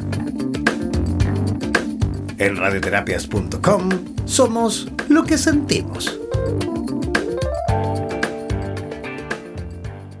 En radioterapias.com somos lo que sentimos. Eres profesional del área de la salud y te gustaría tener un programa de radio y transmitir desde tu casa sin la necesidad de equipos sofisticados. Transmite desde casa y comparte tu podcast en tus redes sociales. Te proporcionaremos todo el soporte técnico y podrás recibir preguntas vía llamadas y WhatsApp con tu audiencia. Además, nos encargaremos de la publicidad de tu espacio mediante audios y gráficas y te asesoraremos para hacer de tu programa un éxito. Consúltanos por nuestro plan especial Dúo, en la cual podrás transmitir y compartir el espacio junto a otro profesional a tu elección, indiferentemente del lugar del planeta en donde se encuentre cada uno. Podrás promocionar tus servicios y actividades, además de difundir tu medio de contactos y redes sociales. Para más información, contáctanos al WhatsApp, el más 569-7242-7060. Y no olvides que en radioterapias.com somos lo que sentimos. En radioterapias.com somos lo que sentimos.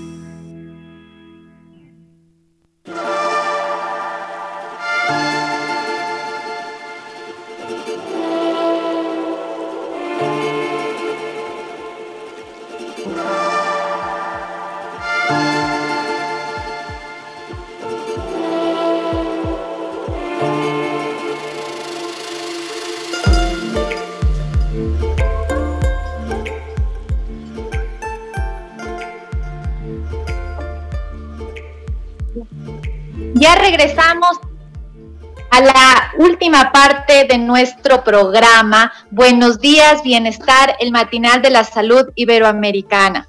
Bueno, el día de hoy vamos a tener un tema muy interesante que es cómo nos van a asesorar respecto a entender el avance del coronavirus en América Latina. El 31 de diciembre del 2019, la Comisión Municipal de Salud y Sanidad de Wuhan, provincia de Hubei, China, informó sobre un agrupamiento de 27 casos de neumonía de etiología desconocida con un inicio de síntomas el 8 de diciembre, incluyendo 7 casos graves con una exposición común a un mercado mayorista de mariscos, pescados y animales vivos en la ciudad de Wuhan, sin identificar la fuente del brote. El mercado fue cerrado el día 1 de enero del 2020 y el 7 de enero del 2020 las autoridades se identificaron como agente causante del brote al nuevo virus del COVID-19. De manera rápida se extendió por toda China y empezó a afectar a otros países de la misma región, eh, Corea del Sur, Japón y países del sudeste asiático. Posteriormente destacaron casos en Oriente Medio y saltó Europa con un brote inicial en Italia, en España y tuvo una extensión actualmente por todos los países europeos y América Latina. Es por eso que nosotros el día de hoy trajimos a este científico maravilloso, amigo de la casa, es Fabián Oña, es ingeniero en biotecnología humana por la Universidad de las Américas, experto en genética humana y máster en investigación biomédica translacional por la Universidad de Barcelona. Es autor de siete publicaciones científicas y dos textos académicos en el área de genética, biología molecular y diagnóstico molecular de enfermedades. Ha sido tutor de tres tesis de pregrado y 15 tesis de posgrado en el área de epidemiología, farmacología clínica y microbiología. Asimismo, ha sido director de dos programas y cinco proyectos de investigación en el área de genética clínica y molecular, así como para enfermedades infecciosas parasitarias cuenta con cuatro premios de investigación científica. Actualmente es docente del programa de posgrado en biomedicina en la Universidad Internacional SEC y es asesor científico de la Comisión de Salud en el municipio de Quito. Eh, queremos darle la bienvenida a Fabián Oña, conectado desde la ciudad de Quito, Ecuador. Fabián, ¿cómo estás? Buenos días. Hola Carolina, ¿cómo están? Muy buenos días a, todos nuestros oyentes. Pues aquí listo para, para poder estar aquí con ustedes una vez más, con todo el gusto y con todo el cariño del mundo. Fabián, eh, te comento, ya hemos tenido tantas preguntas respecto al, al, coronavirus que el día de hoy te vamos a bombardear con preguntas que no las hemos hecho anteriormente y como tú asesoras eh, respecto a entender el virus, eh, yo quiero que nos digas un poquito los comportamientos de este virus, ¿no? Entonces, eh, la pregunta sería principalmente, ¿cuál es el protocolo de actuación frente a los casos de infección del nuevo coronavirus? A ver, antes de responder esa pregunta, estimada Carolina, si me permites un momento, pienso que es importante eh, colocar un contexto más real y más actual de lo que está sucediendo hoy en día, tanto en Ecuador, en especial en Quito, a la ciudad a la que me debo, y pues en realidad en toda Sudamérica. Eh, y es importante también quitar algunas cosas de la mente de los ciudadanos de esta Sudamérica querida. Eh, empecemos por el tema de que el coronavirus no es una conspiración. En algún momento, bueno, yo veo muchos mensajes que se rían en redes, incluso en, en temas internacionales, diciendo que el, que el coronavirus fue una estrategia de China económica, o de los países desarrollados, que fue hecho en un laboratorio, es decir, cosas impensables, eh, porque todos conocemos de la labor de la labor social de los científicos y los médicos, es decir, gente de, corazón noble, entonces me niego a pensar en eso. Y justamente ayer leyendo un artículo publicado recientemente el día de ayer por, por Christian Andersen, que es un científico destacado del Scripps Research Institute en La Joya, allá en California, ya se estableció claramente como conclusión que el coronavirus, el COVID-19 o el SARS-CoV-2, que es el nombre científico, eh, no es una conspiración. Es decir, no obedece a algún tema económico de ninguna nación, es, sencillamente un, un, brote que se convirtió en, epidemia y ahora, bueno, una epidemia a nivel mundial. Entonces, empecemos claramente por eso. Eh, dos, eh, el tema del coronavirus y su diseminación mundial obedece necesariamente a la globalización. Es decir, hoy nos comunicamos muchísimo mejor de, país a país gracias a los vuelos comerciales con los que contamos. En, 1920, que fue la última pandemia que tuvimos en el mundo, eh, eh, no, teníamos estos medios de comunicación, no llegábamos tan pronto de un país a otro, por lo tanto no teníamos esta, este factor de riesgo que incrementa la diseminación como tal. Hoy en día sí, si tú ves el mapa mundi, que, en las escuelas incluso se la enseñan, te vas a dar cuenta que las líneas comerciales de vuelo eh, tienen una interconexión espectacular, es decir, es una completa red de comunicación aérea y eso obviamente facilita muchísimo la diseminación del COVID a nivel mundial. Otra cosa es el contacto directo de persona a persona. En un medio cerrado, básicamente tu contacto es cercano y basta un estornudo para que las gotículas de saliva posiblemente con, algún tipo de, virus puedan llegar de una persona a otra. Entonces, eso, eso es importante eh, aclarar. De ahí, responde a tu pregunta en el protocolo. Bueno, nosotros aquí en Quito estamos articulados con el sistema de salud nacional, es decir, tenemos al gobierno nacional como ente rector y ponemos a disposición el sistema metropolitano de salud es decir, un subsistema que está ligado a la ciudad como tal. Nosotros frente a un caso positivo lo que hacemos en primer lugar es trasladarlo a una casa, perdón, es evaluarlo en la casa a través de una línea, a través de, de un formato que se conoce como telemedicina, para poder establecer signos y síntomas aparentes de un posible contagio de coronavirus. Sí, nosotros conocemos que en el transcurso natural de la enfermedad, esta enfermedad no es clínica desde su inicio, en realidad es subclínica, es decir, no presenta ni signos ni síntomas. Por lo tanto, eh, existe un periodo de incubación bastante largo. Una vez que los signos y síntomas son evidentes, estas personas deben comunicarse a través de una línea telefónica para exponer estos signos y síntomas y el Ministerio de Salud evalúa en base a estos signos y síntomas si debe permanecer en casa o si debe ser trasladado a una casa de salud. El traslado obviamente se hace con ambulancias determinadas, correctamente equipadas y a través de un protocolo estricto de movilización. Es decir, nosotros no podemos sacar a las personas de sus casas y ponerlas a pasearlas en la ciudad. Eso expondría muchísimo más a otros ciudadanos. Ese es el primer paso. Luego, en la casa de salud, obviamente cumple con un aislamiento.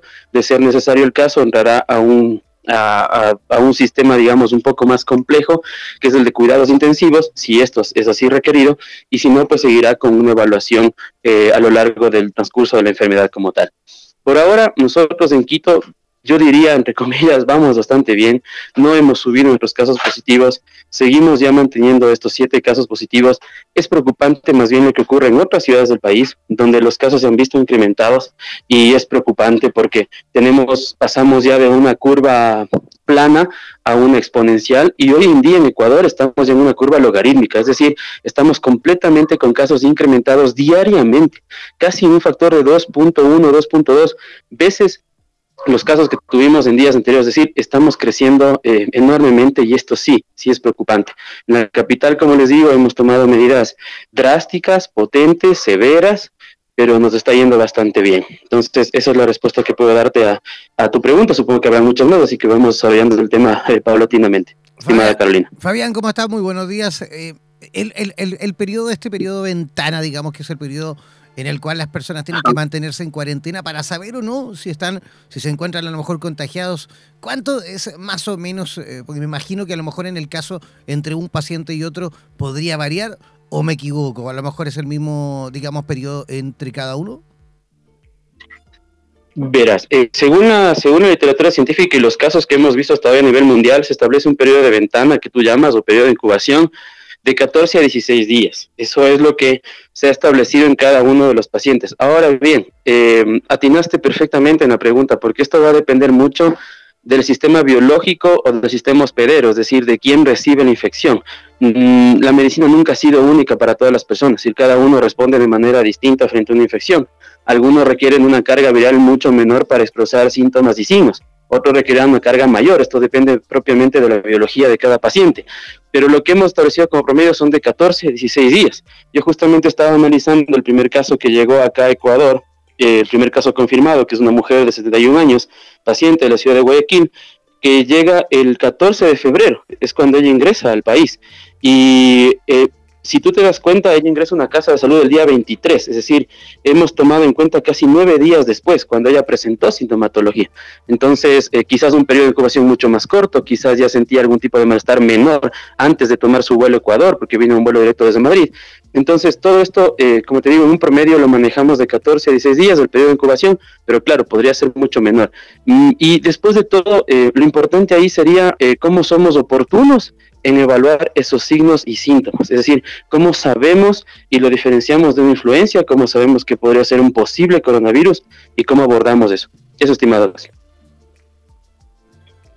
Eh, Fabián, ¿Cuál es el manejo en residencias de casos en investigación? ¿Cómo lo hacen? Porque las personas nosotros escuchamos a través de las noticias que se les ha puesto en cuarentena, que están en su casa, pero realmente ¿cuál es este protocolo dentro del, proceso de investigación en residencias?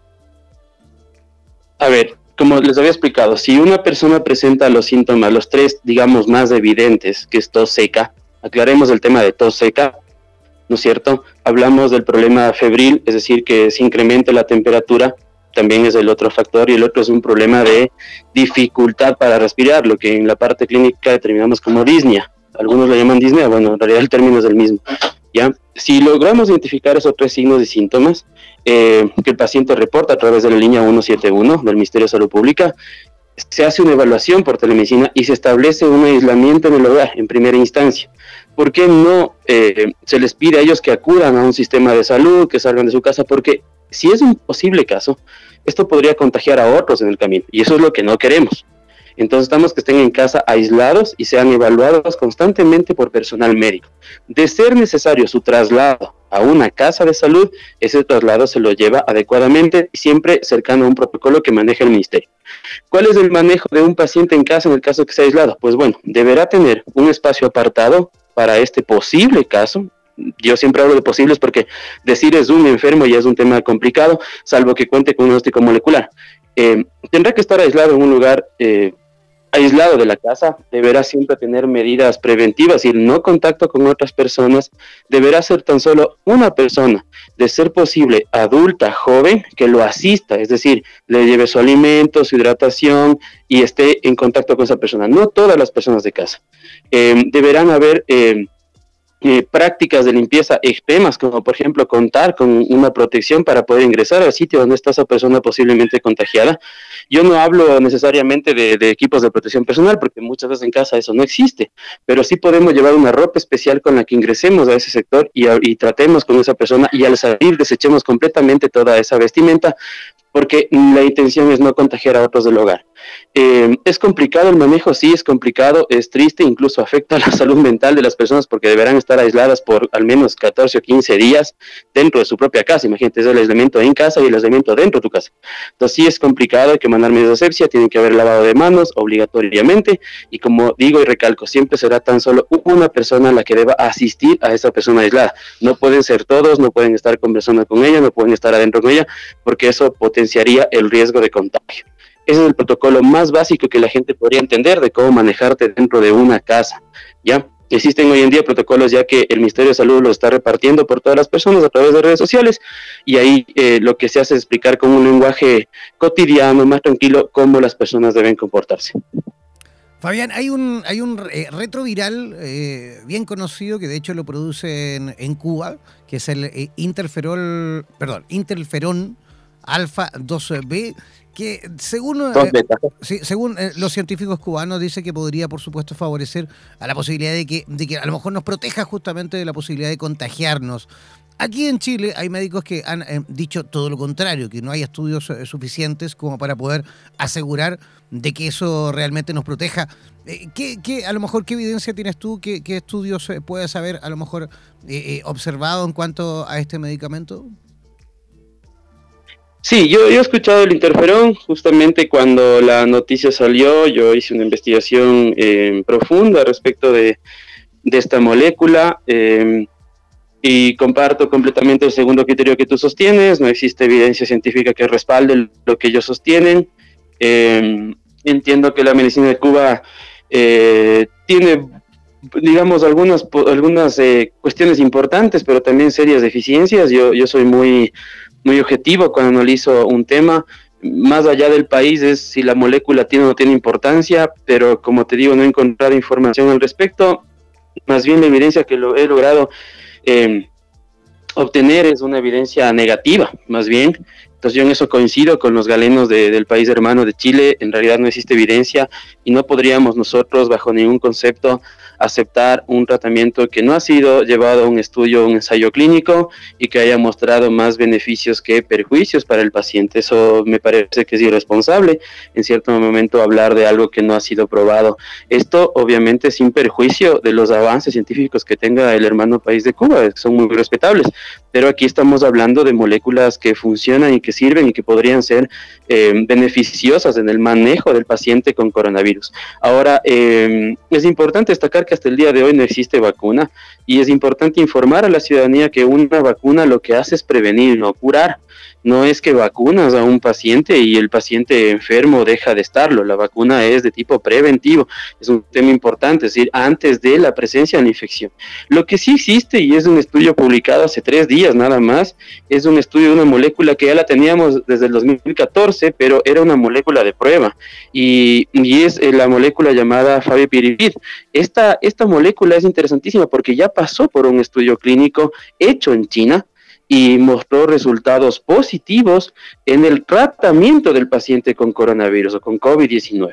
Ya entonces, esta evidencia científica respalda la inclusión de este fármaco dentro del manejo y el tratamiento de pacientes positivos para coronavirus. Esta molécula sí es para el tratamiento, ha cumplido con las fases clínicas y justamente eh, en estos días está ya diseminando la noticia de que existe esta posibilidad de tratamiento que que no es tan compleja de entender. Y en realidad, este Favipiravir es, una, es un inhibidor del RNA polimerasa, es decir, ataca precisamente al ensamblaje del virus dentro de las células. Y eso es potente porque básicamente le estamos quitando al virus la capacidad de ensamblarse y replicarse. Recordemos que el virus nosotros lo manejamos como un agente no biológico, es decir, un agente no vivo, que necesita de células vivas para replicarse y crecer. Esta molécula precisamente le quita esa capacidad. Ya cuenta con ensayos clínicos, como les comento, y por lo tanto esta sí podría ser tomada en cuenta como un posible tratamiento para el COVID-19. Fabián, y en, esta misma materia eh, se habla, se ha hablado mucho también de, del ibuprofeno justamente en pacientes con, con, coronavirus. Se dice también que a lo mejor no es recomendable utilizar el ibuprofeno por, por las reacciones que ha tenido justamente con el mismo, ¿no? Eh, sí, lo que pasa es que el ibuprofeno, ser un analgésico potente, podría mitigar o podría disminuir signos y síntomas evidentes, es decir, solapar la presencia de la infección como tal. Y eso no nos conviene. Nosotros lo que menos sugerimos, es decir, lo que más bien restringimos completamente a los pacientes es la automedicación. Eso me parece que no solo en este tipo de infecciones gripales, sino en cualquier otra, es completamente contraindicado. O sea, nadie debería asumir que por conocer eh, tal o cual efecto de un fármaco debería asumirlo como tal y, y, suministrárselo. Es decir, eso no, eso no, no, es, no es prudente, eso no es inteligente, eso no es bueno. Entonces, lo importante es que cada persona acuda siempre a un médico y que obviamente el médico, conociendo todos estos protocolos y todo lo que hoy existe en el mundo de la información, no suministrar ibuprofeno. La evidencia científica dice que el ibuprofeno fue uno de los potenciadores de la infección en Italia. Eh, eso es lo que está establecido en la literatura científica. Entonces, eso es lo que preocupa. Sí, eso es lo que preocupa porque justamente ha aumentado los niveles de, infecciones justamente por, la utilización del ibuprofeno. Se recomienda más bien el paracetamol, ¿no? Sí, bueno, todo dependerá del manejo del paciente. Yo no voy a hablar de tal o cual fármaco porque yo siempre me ligo al manejo del paciente. El manejo del paciente es un tema complejo, es un tema que no solo, cuando la gente dice manejo del paciente piensa que solo es el traslado, no, el manejo del paciente es todo lo que integra el diagnóstico, el tratamiento, la evaluación, el seguimiento es decir, la evolución, o sea, es un tema largo de, de, ser un seguimiento oportuno al paciente. Es decir, cada médico, en la medida de sus conocimientos y de, la, y de los fármacos que cuente, irá tratando un paciente. Por eso no puedo decir si uno, no otro, porque todo dependerá de cómo los sistemas de salud de cada nación eh, implementen estos protocolos para sus pobladores. Entonces, en este momento, por ejemplo, en Ecuador nosotros manejamos protocolos que son propios de nosotros, que van bien y han funcionado bien. Yo no puedo hablar o censurar otros sistemas de salud, otros métodos de, tratamiento, de abordaje o de manejo del paciente. Fabián, es entonces lo que nos estabas contando sobre esta investigación, este fármaco que están eh, ya ha pasado toda eh, toda revisión, lo estamos utilizando ya en el país. Y también quisiera preguntarte si es verdad que China eh, está enviando ayuda al Ecuador con personal médico y medicina para tratar el coronavirus. A ver, este Favipiravir es, eh, recién los estudios fueron publicados, me parece que ayer o anteayer, el, fue llevado por una universidad de Wuhan. El estudio ya está, eh, supongo que los estudios van a ser reportados de una manera un tanto más académica, por así decirlo, pero es una opción. No deja de ser un fármaco de prueba. Eso es importante decirlo. O sea, no deja de ser un fármaco de prueba. Se va a producir en una escala mayor ya en China para tratar a los pacientes como una alternativa terapéutica importante, obviamente, pero no deja de ser un fármaco de prueba. Contarlo en Ecuador eh, y que podemos contar con este fármaco de Ecuador, sí, pero no lo, no lo hemos incorporado al tratamiento del paciente, pero como te digo, todo eso pasa por una fase de evaluación. No es como que hoy hago una molécula y mañana la doy a la población. Eso es muy complicado. Incluso en el tema de vacunas se establece que más o menos el periodo de tiempo para obtenerla y para que pase todas las fases de preclínica, clínica, las cuatro fases de la clínica, incluso una aprobación acelerada, no tomará menos de 12 meses. O sea, a, eso voy. Entonces, un tema de incorporar una molécula en el tratamiento de un paciente en una nación es un tema más complejo. Em, no, no sabría decirte si lo usaremos o no, me parecería que sí, pero tampoco decirte si lo estamos aplicando o no, me parecería que no, porque eso pasará por algunas fases de prueba. Eh, Respecto a la ayuda de China, sí, es verdad. El gobierno ecuatoriano ha mantenido un contacto cercano con China. Después de todo, son ellos quienes han empezado con esto. Eh, cuando hablo de empezar, no digo que haya sido propuesto, sino que ahí lamentablemente se dio el brote y también son quienes mejor han manejado esto porque están llegando ya a una curva plana de infección, tiene más recuperados que gente que se está infectando, es decir, ha tenido un manejo adecuado y también implementado medidas muy severas y lo ha logrado. Entonces, tener la experiencia de ellos sería importante y el gobierno de Ecuador lo está haciendo. Ellos han ofrecido ayuda, esa ayuda obviamente tarda días en concretarse, pero yo esperaría que sí, y nos daría una mano grandiosa porque la experiencia pesa, la tecnología pesa y, sin duda el recurso económico también. Recordemos que Ecuador es un país que está atravesando una crisis económica potente. Hoy, hoy el petróleo bajó a 25 dólares. Entonces, eh, nosotros al ser un país dependiente de la exportación de petróleo, en el 55% del presupuesto estatal, esto es un golpe fortísimo para nosotros. Entonces, toda ayuda nos viene muy, muy bien. De hecho, de hecho, ay, Carolina, pero un segundito. Eh, justamente quería preguntarte eh, con respecto a, la posibilidad de que si sale el, antídoto, digámoslo así, o la vacuna contra el coronavirus, eh, ¿existiría alguna diferencia desde el punto de vista a lo mejor Mm, no sé si de la dosis o del, del medicamento propiamente tal, a la hora de, de, suministrarla en, en, pacientes con condiciones, digamos, eh, em, ¿cómo decirlo?, de estaciones eh, completamente distintas. En Europa van a entrar ahora recién primavera-verano, nosotros vamos a entrar otoño-invierno. ¿Existe a lo mejor la posibilidad de que el medicamento sea exactamente el mismo o por esas justamente condiciones tendría que ser eh, algo completamente distinto entre un continente y otro? A ver, si hablamos de vacunación, eh, em, la parte de inmunización puede ser llevada a cabo eh, independientemente de la estación del año en la que estemos. Claro, se tome en cuenta siempre una estación favorable, si es que el estudio en sí determina que existe una estación favorable. Ya, eso también es importante tener en cuenta. Y el tratamiento como tal, hablando de una molécula para tratar, es decir, no vacuna, sino tratar, el tratamiento debería ser incorporado independientemente de la estación en la que estemos eh, y siempre oportunamente en el paciente. Eso sí es importante. En el momento en que tenemos una molécula que de verdad funcione y sirva y esté validada clínicamente, el tratamiento es inmediato. Es decir, en el manejo del paciente el tratamiento es inmediato, independientemente de si estás con temperaturas bajas o altas o medianas, como ocurre en primavera o en otoño. Tendríamos que necesariamente tratar al paciente y punto. La vacunación a veces sí, tiene que ver con cierto tipo de estación. Pero como te digo, todo eso, toda esa información saldrá, o mejor dicho, lo tendremos una vez que completemos los ensayos clínicos de la vacuna y pasemos por todas las fases necesarias para sacarlas a su comercialización.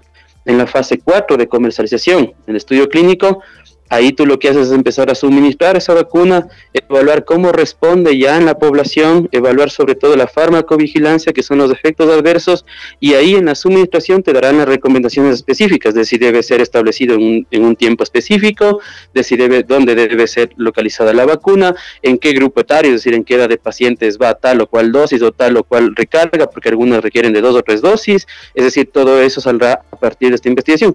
Por eso mismo es que tomará mucho tiempo llegar a esa tan ansiada vacuna que todo el mundo está esperando. Como te digo, el último estudio científico dice que esto tardará al menos 12 meses porque necesita ser correctamente validado. Recordar que estamos frente a una enfermedad nueva de la cual no tenemos información, que si bien es de la parte de la familia de los coronavirus, esta se comporta de una manera muy distinta. Incluso existen teorías de cómo esta este SARS ha podido quizás mm, adaptarse por selección natural al humano. Entonces es una enfermedad muy compleja de la cual no tenemos mucha información y eso precisamente complica mucho el poder llegar a una molécula efectiva. Carolina, ahora sí te doy el pase.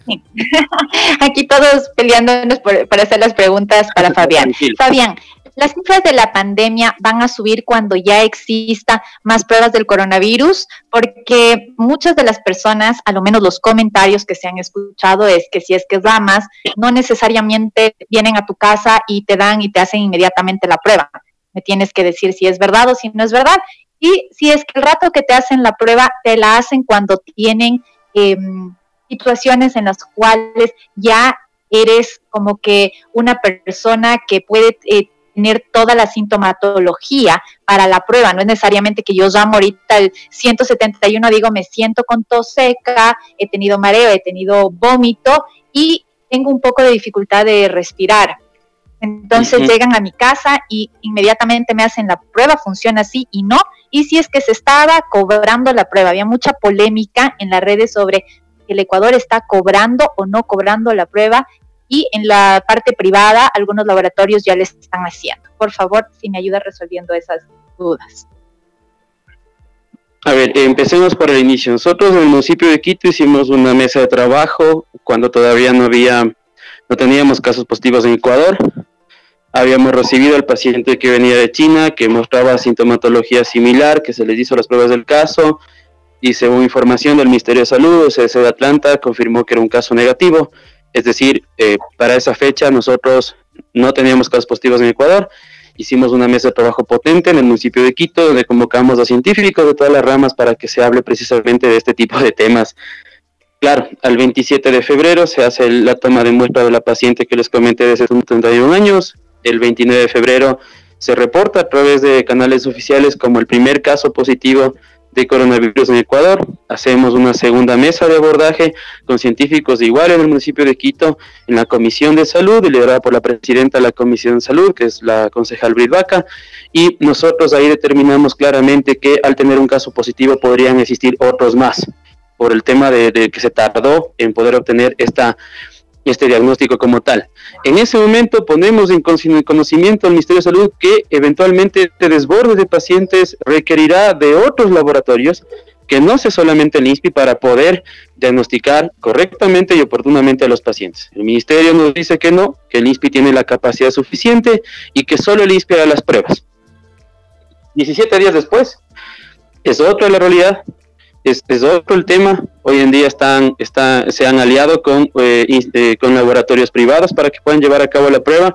Pero aquí viene lo que nosotros llamamos la viveza criolla, ¿no? Lo, lo que nos hace tanto daño al Ecuador. Tenemos la oportunidad de ayudar a la población diagnosticando con biología molecular, que es lo adecuado para poder dar positivo o negativo, descartar casos probables, pero colocamos una prueba a más de 300 dólares. Es decir, un acceso diagnóstico limitado, porque los recursos económicos en este país no dan para pagar 300 dólares por prueba. Esas fueron las primeras informaciones que tuvimos, no oficiales, recalco en esto, no oficiales, pero fue la primera información que nos llegó. Hace tres días se convoca nuevamente una mesa de trabajo y se definen los valores máximos a ser implementados por laboratorios privados, que está bordeando los 100 dólares, que a mi punto de vista sigue siendo costoso tomando en cuenta que una prueba de COVID en Estados Unidos está por, por los 32 dólares aproximadamente, y de acuerdo al cálculo de quienes conocemos de biología molecular, en este país debería haber estado bordeando los 50 como mucho. Fabián, Sin embargo, quiero, quiero, interrumpirte ahí en ese punto, porque eh, aquí en Chile la prueba sale 15 dólares. ¿Por qué tan caro en, Ecuador? exactamente. Exactamente, entonces tú te das cuenta, tomando en cuenta todo el, todo el tema, si comparamos con Estados Unidos, que tal vez es una economía mucho más potente, donde la gente tiene ingresos mayores y estaba en 32, ¿por qué nuestro país va a estar bordeando los... Exactamente, entonces cada, cada cuestión se adapta a la realidad. Si en Chile cuesta 15 dólares, imagínate, tomando en cuenta la variación de moneda, ¿por qué este país debe estar bordeando los 100? Yo, yo nunca entendí eso, yo siempre fui muy crítico de eso.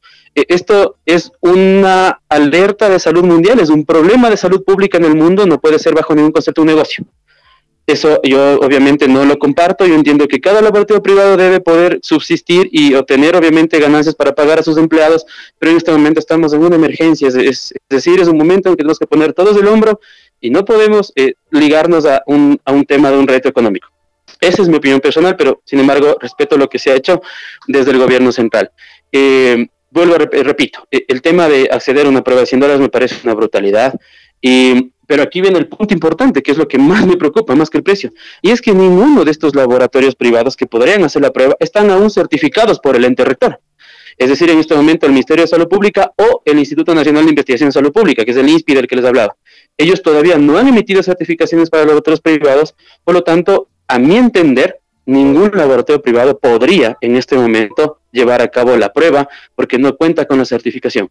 Pueden contar con el equipamiento, pueden contar con los reactivos, pueden contar con el personal capacitado, que yo no dudo, pero no tienen certificación. Es decir, no podrían emitir una prueba o en otras palabras, esa prueba o ese resultado no sería confiable. Ya, esto se le dijo hace mucho tiempo al ministerio, pero no quisieron entenderlo. Creyeron erradamente que su, la, que su INSPI iba a poder sostener esto y todos los que manejamos epidemiología sabemos que eventualmente los casos se iban a desbordar y que se requería esta alianza. Nosotros propusimos la alianza con universidades de esta ciudad y de este país. universidades potentes, con laboratorios de investigación potentes y equipamiento que podían llevar a cabo esto o que podían incluso en algún momento hacer cierta impresión para poder sostener esto. Me parece a mí, sin miedo a equivocarme, que la prueba habría salido mucho más barata si se hubiera encargado a las universidades que hagan la prueba e incluso habríamos podido de taquito quizás o como un efecto colateral haber promovido la investigación en esas universidades, una investigación que hoy mm, es necesaria para entender cómo se comporta la infección. Eso básicamente. Ah, pero respondiendo a la pregunta, Carolina, no, no pueden ir a la casa a tomar las pruebas, eso sería un tema irresponsable. Eh, estamos hablando de que eso no va a ocurrir. Y siempre las pruebas deben ser llevadas para descartar a un posible o probable positivo. Es decir, la prueba de biología molecular se utiliza para descartar esto.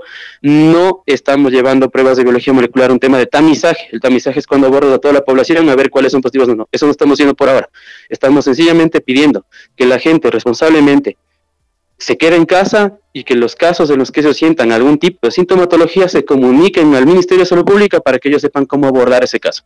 En esa situación podrían acceder a la casa del posible paciente contagiado y llevar a cabo exámenes correspondientes, pero no es que van a pasar de casa en casa o que alguien te va a visitar y te dice hágase la prueba, eso no es así.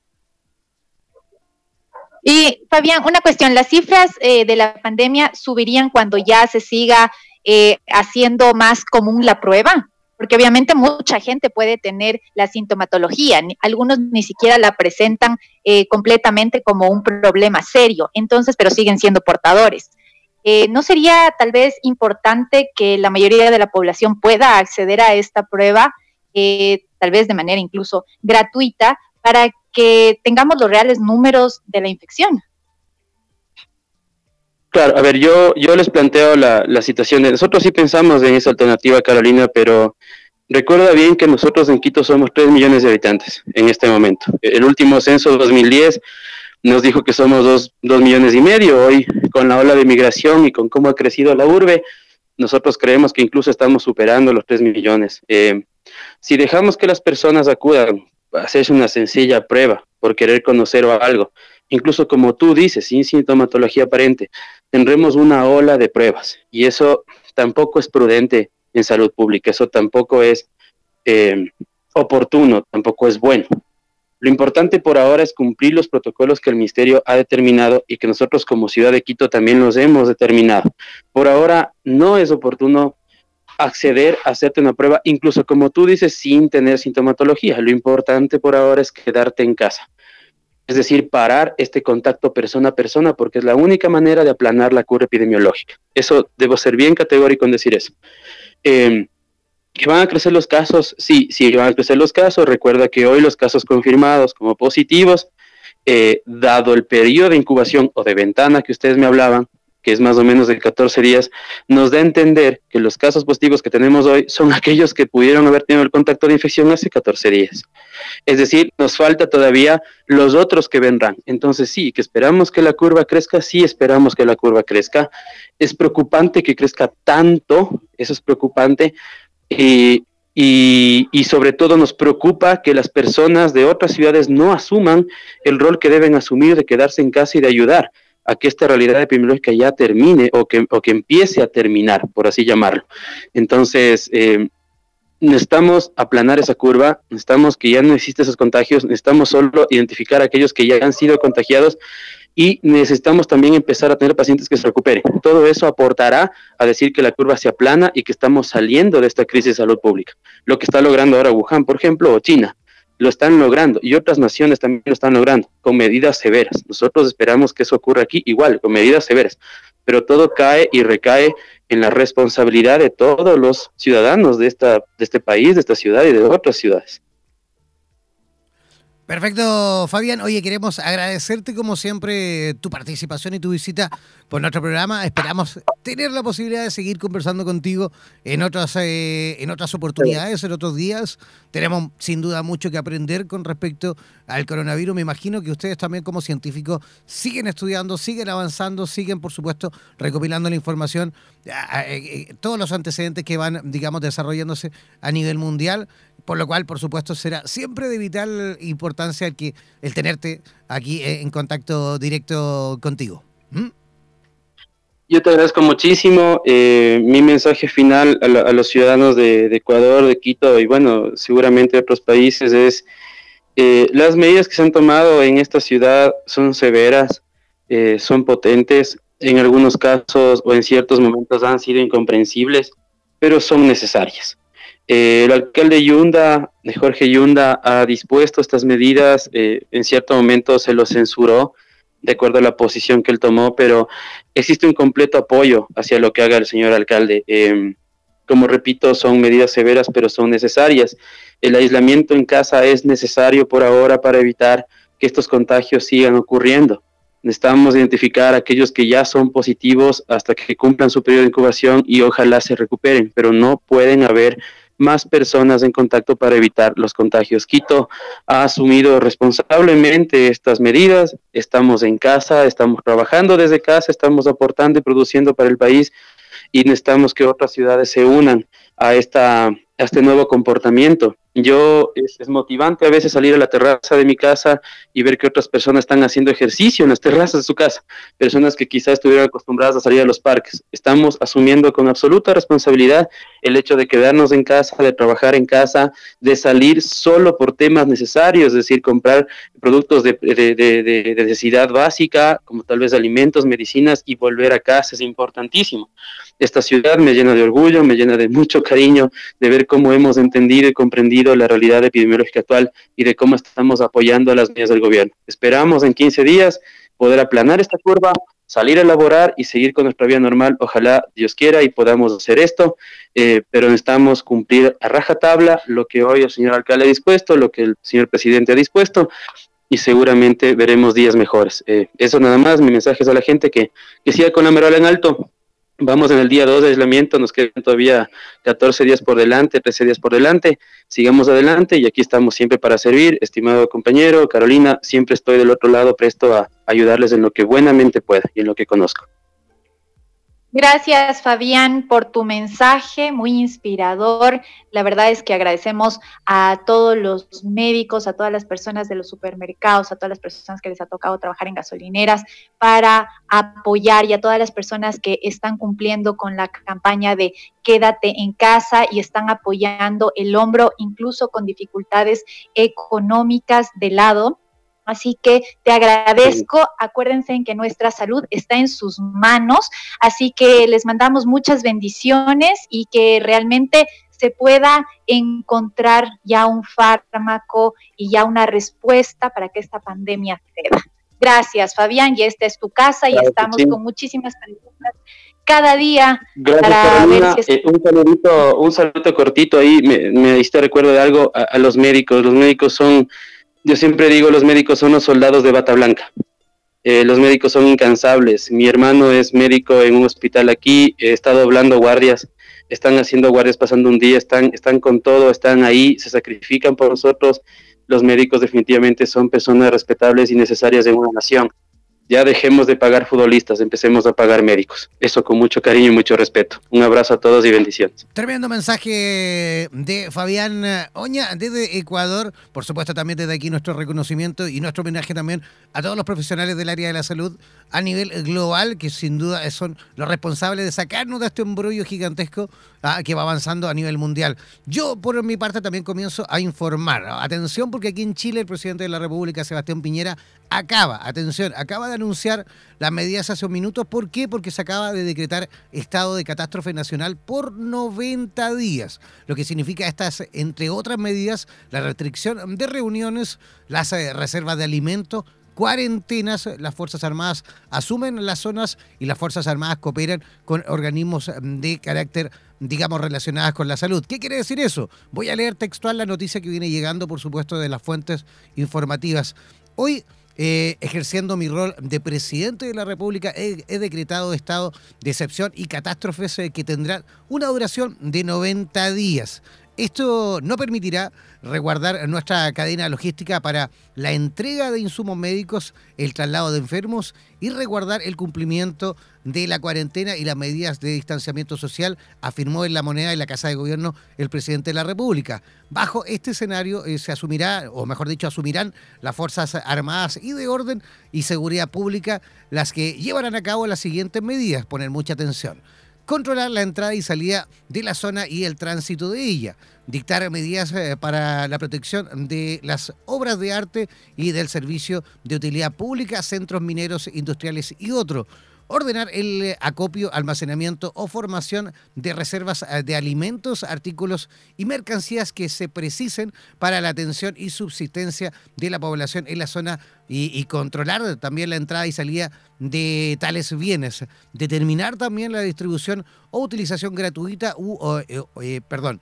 onerosa de los bienes restringidos para el mantenimiento y subsistencia de la población en las zonas afectadas. También establecer condiciones eh, para la celebración de reuniones en lugares de uso público.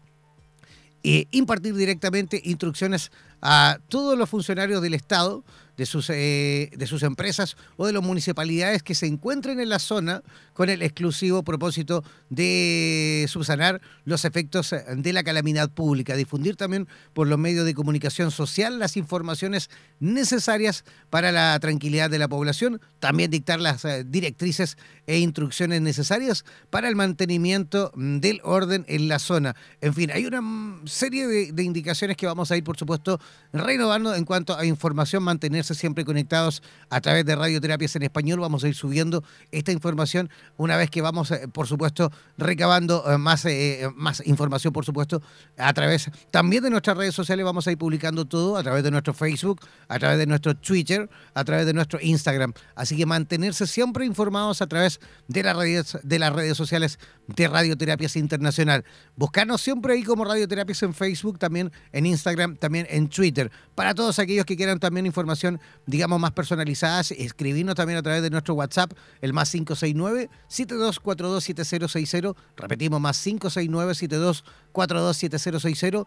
Para todos los que quieran, por supuesto, más información aquí en eh, Chile y, por supuesto, también eh, desde otros países de nuestra Latinoamérica. Carolina, ¿algo que también informar en cuanto a lo que está pasando en Ecuador? Sí, sabes que a las siete y media, cuando nosotros ya estamos ingresando para el tema de la radio, aquí la Secretaría de Gestión de Riesgos, Alexandra Ocles, indicó que este miércoles 18 de marzo, a nivel nacional ya se contabilizan 155 casos. Entramos diciendo 111 y estamos en 155 casos. Y obviamente nos están comentando que San Borondón ha duplicado los casos. Esto es en la ciudad de Guayaquil. Eso como última noticia. Perfecto, ya. Y de esa forma comenzamos a despedir este programa. Eh, insisto, mantenerse siempre conectados a través de Radioterapias en Español. Vamos a ir eh, actualizando toda la información minuto a minuto. Vamos a ir, por supuesto, también eh, informando a través de nuestras redes sociales. Ingresar a nuestro Facebook, hacerse parte de nuestro Facebook, es www.facebook.com barra slash radioterapias. También seguirnos en Instagram y mantenerse siempre informados eh, a través de nuestra señal en español las 24 horas del día, los 7 días de la semana. Un abrazo gigantesco, Carolina. Eh, mantente también tú en conexión directa. ¿Y cómo las personas a lo mejor pueden enterarse también a través de, de tus redes sociales? Bueno, me pueden encontrar como Carolina Arteaga en el Facebook. Ahí hay una fanpage que dice Clínica Ángel de mi guarda. Estoy también en Clínica Ángel de mi guarda GH arroba gmail.com. Eh, estamos haciendo telemedicina por el momento, ya no nos encontramos en, las, en, la clínica directamente, solo a base de telemedicina, y con el WhatsApp de 5939 6710613 y me despido con una frase de Zamora Machel, que dice la solidaridad no es un acto de caridad, sino una ayuda mutua entre fuerzas que luchan por el mismo objetivo. Y el objetivo aquí es cuidarnos unos a otros y que baje la pandemia a nivel global. Eh, muchas bendiciones a todos. Estamos listos y dispuestos para poder llevarles la información del momento y conmigo será, si Dios quiere, hasta el día de mañana. Besos y abrazos y teniendo en cuenta siempre cuidar su salud mental. Que tengas un excelente día, Jen, y un excelente día para todos en sus respectivas casas. Apoyemos la campaña de Quédate en casa. Así es, quédate en casa y mantente siempre informado a través de radioterapias. Vamos a ir también realizando programas especiales. Esta tarde y esta noche, yo creo que mañana también vamos a ir realizando programas especiales con el staff de, de psicólogos, también de enfermeros eh, y médicos, por supuesto, asociados a esta tremenda red internacional de profesionales del área de la salud. Yo despidiéndome también, gracias a cada uno de ustedes por la altísima audiencia y manténgase siempre en sintonía de radioterapias. Un abrazo, chao, chao.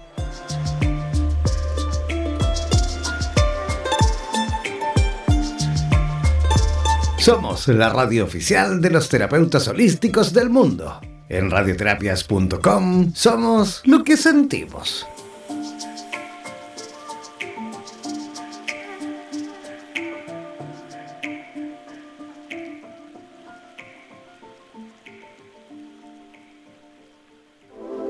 En radioterapias.com queremos agradecer la activa participación de los profesionales de la salud de Hispanoamérica y España que a diario nos aportan los consejos necesarios para la obtención de una mejor calidad de vida en conciencia con nuestro entorno.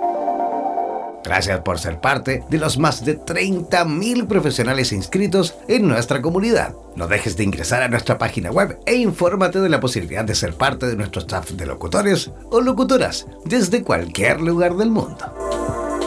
Somos la radio oficial de los terapeutas y profesionales del área de la salud presentes en 32 países a través de nuestras cuatro estaciones en español, portugués, inglés y ruso. Hazte parte de nuestras redes sociales y ayúdanos a construir la red de terapeutas más grande del planeta.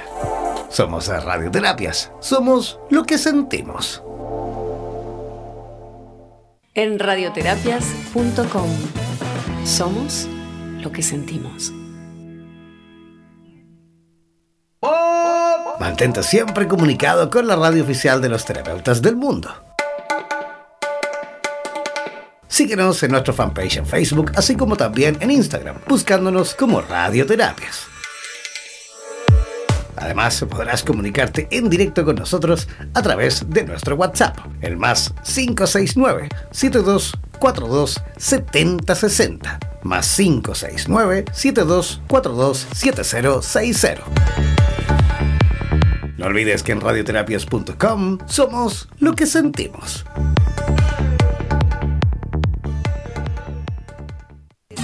En radioterapias.com somos lo que sentimos.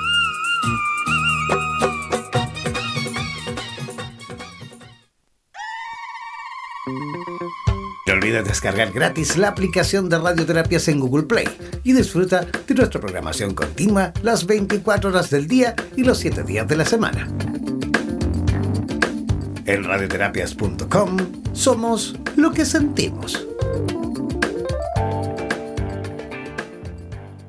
En radioterapias.com somos lo que sentimos. ¿Eres profesional del área de la salud y te gustaría tener un programa de radio y transmitir desde tu casa sin la necesidad de equipos sofisticados?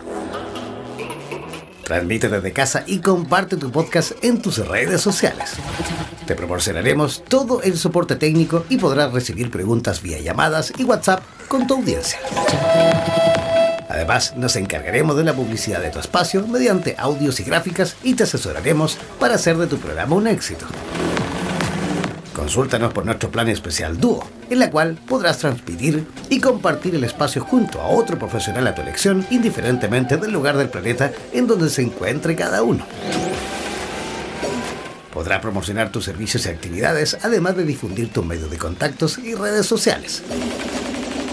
Para más información, contáctanos al WhatsApp, el más 569-7242-7060. Y no olvides que en radioterapias.com somos lo que sentimos. En radioterapias.com somos lo que sentimos.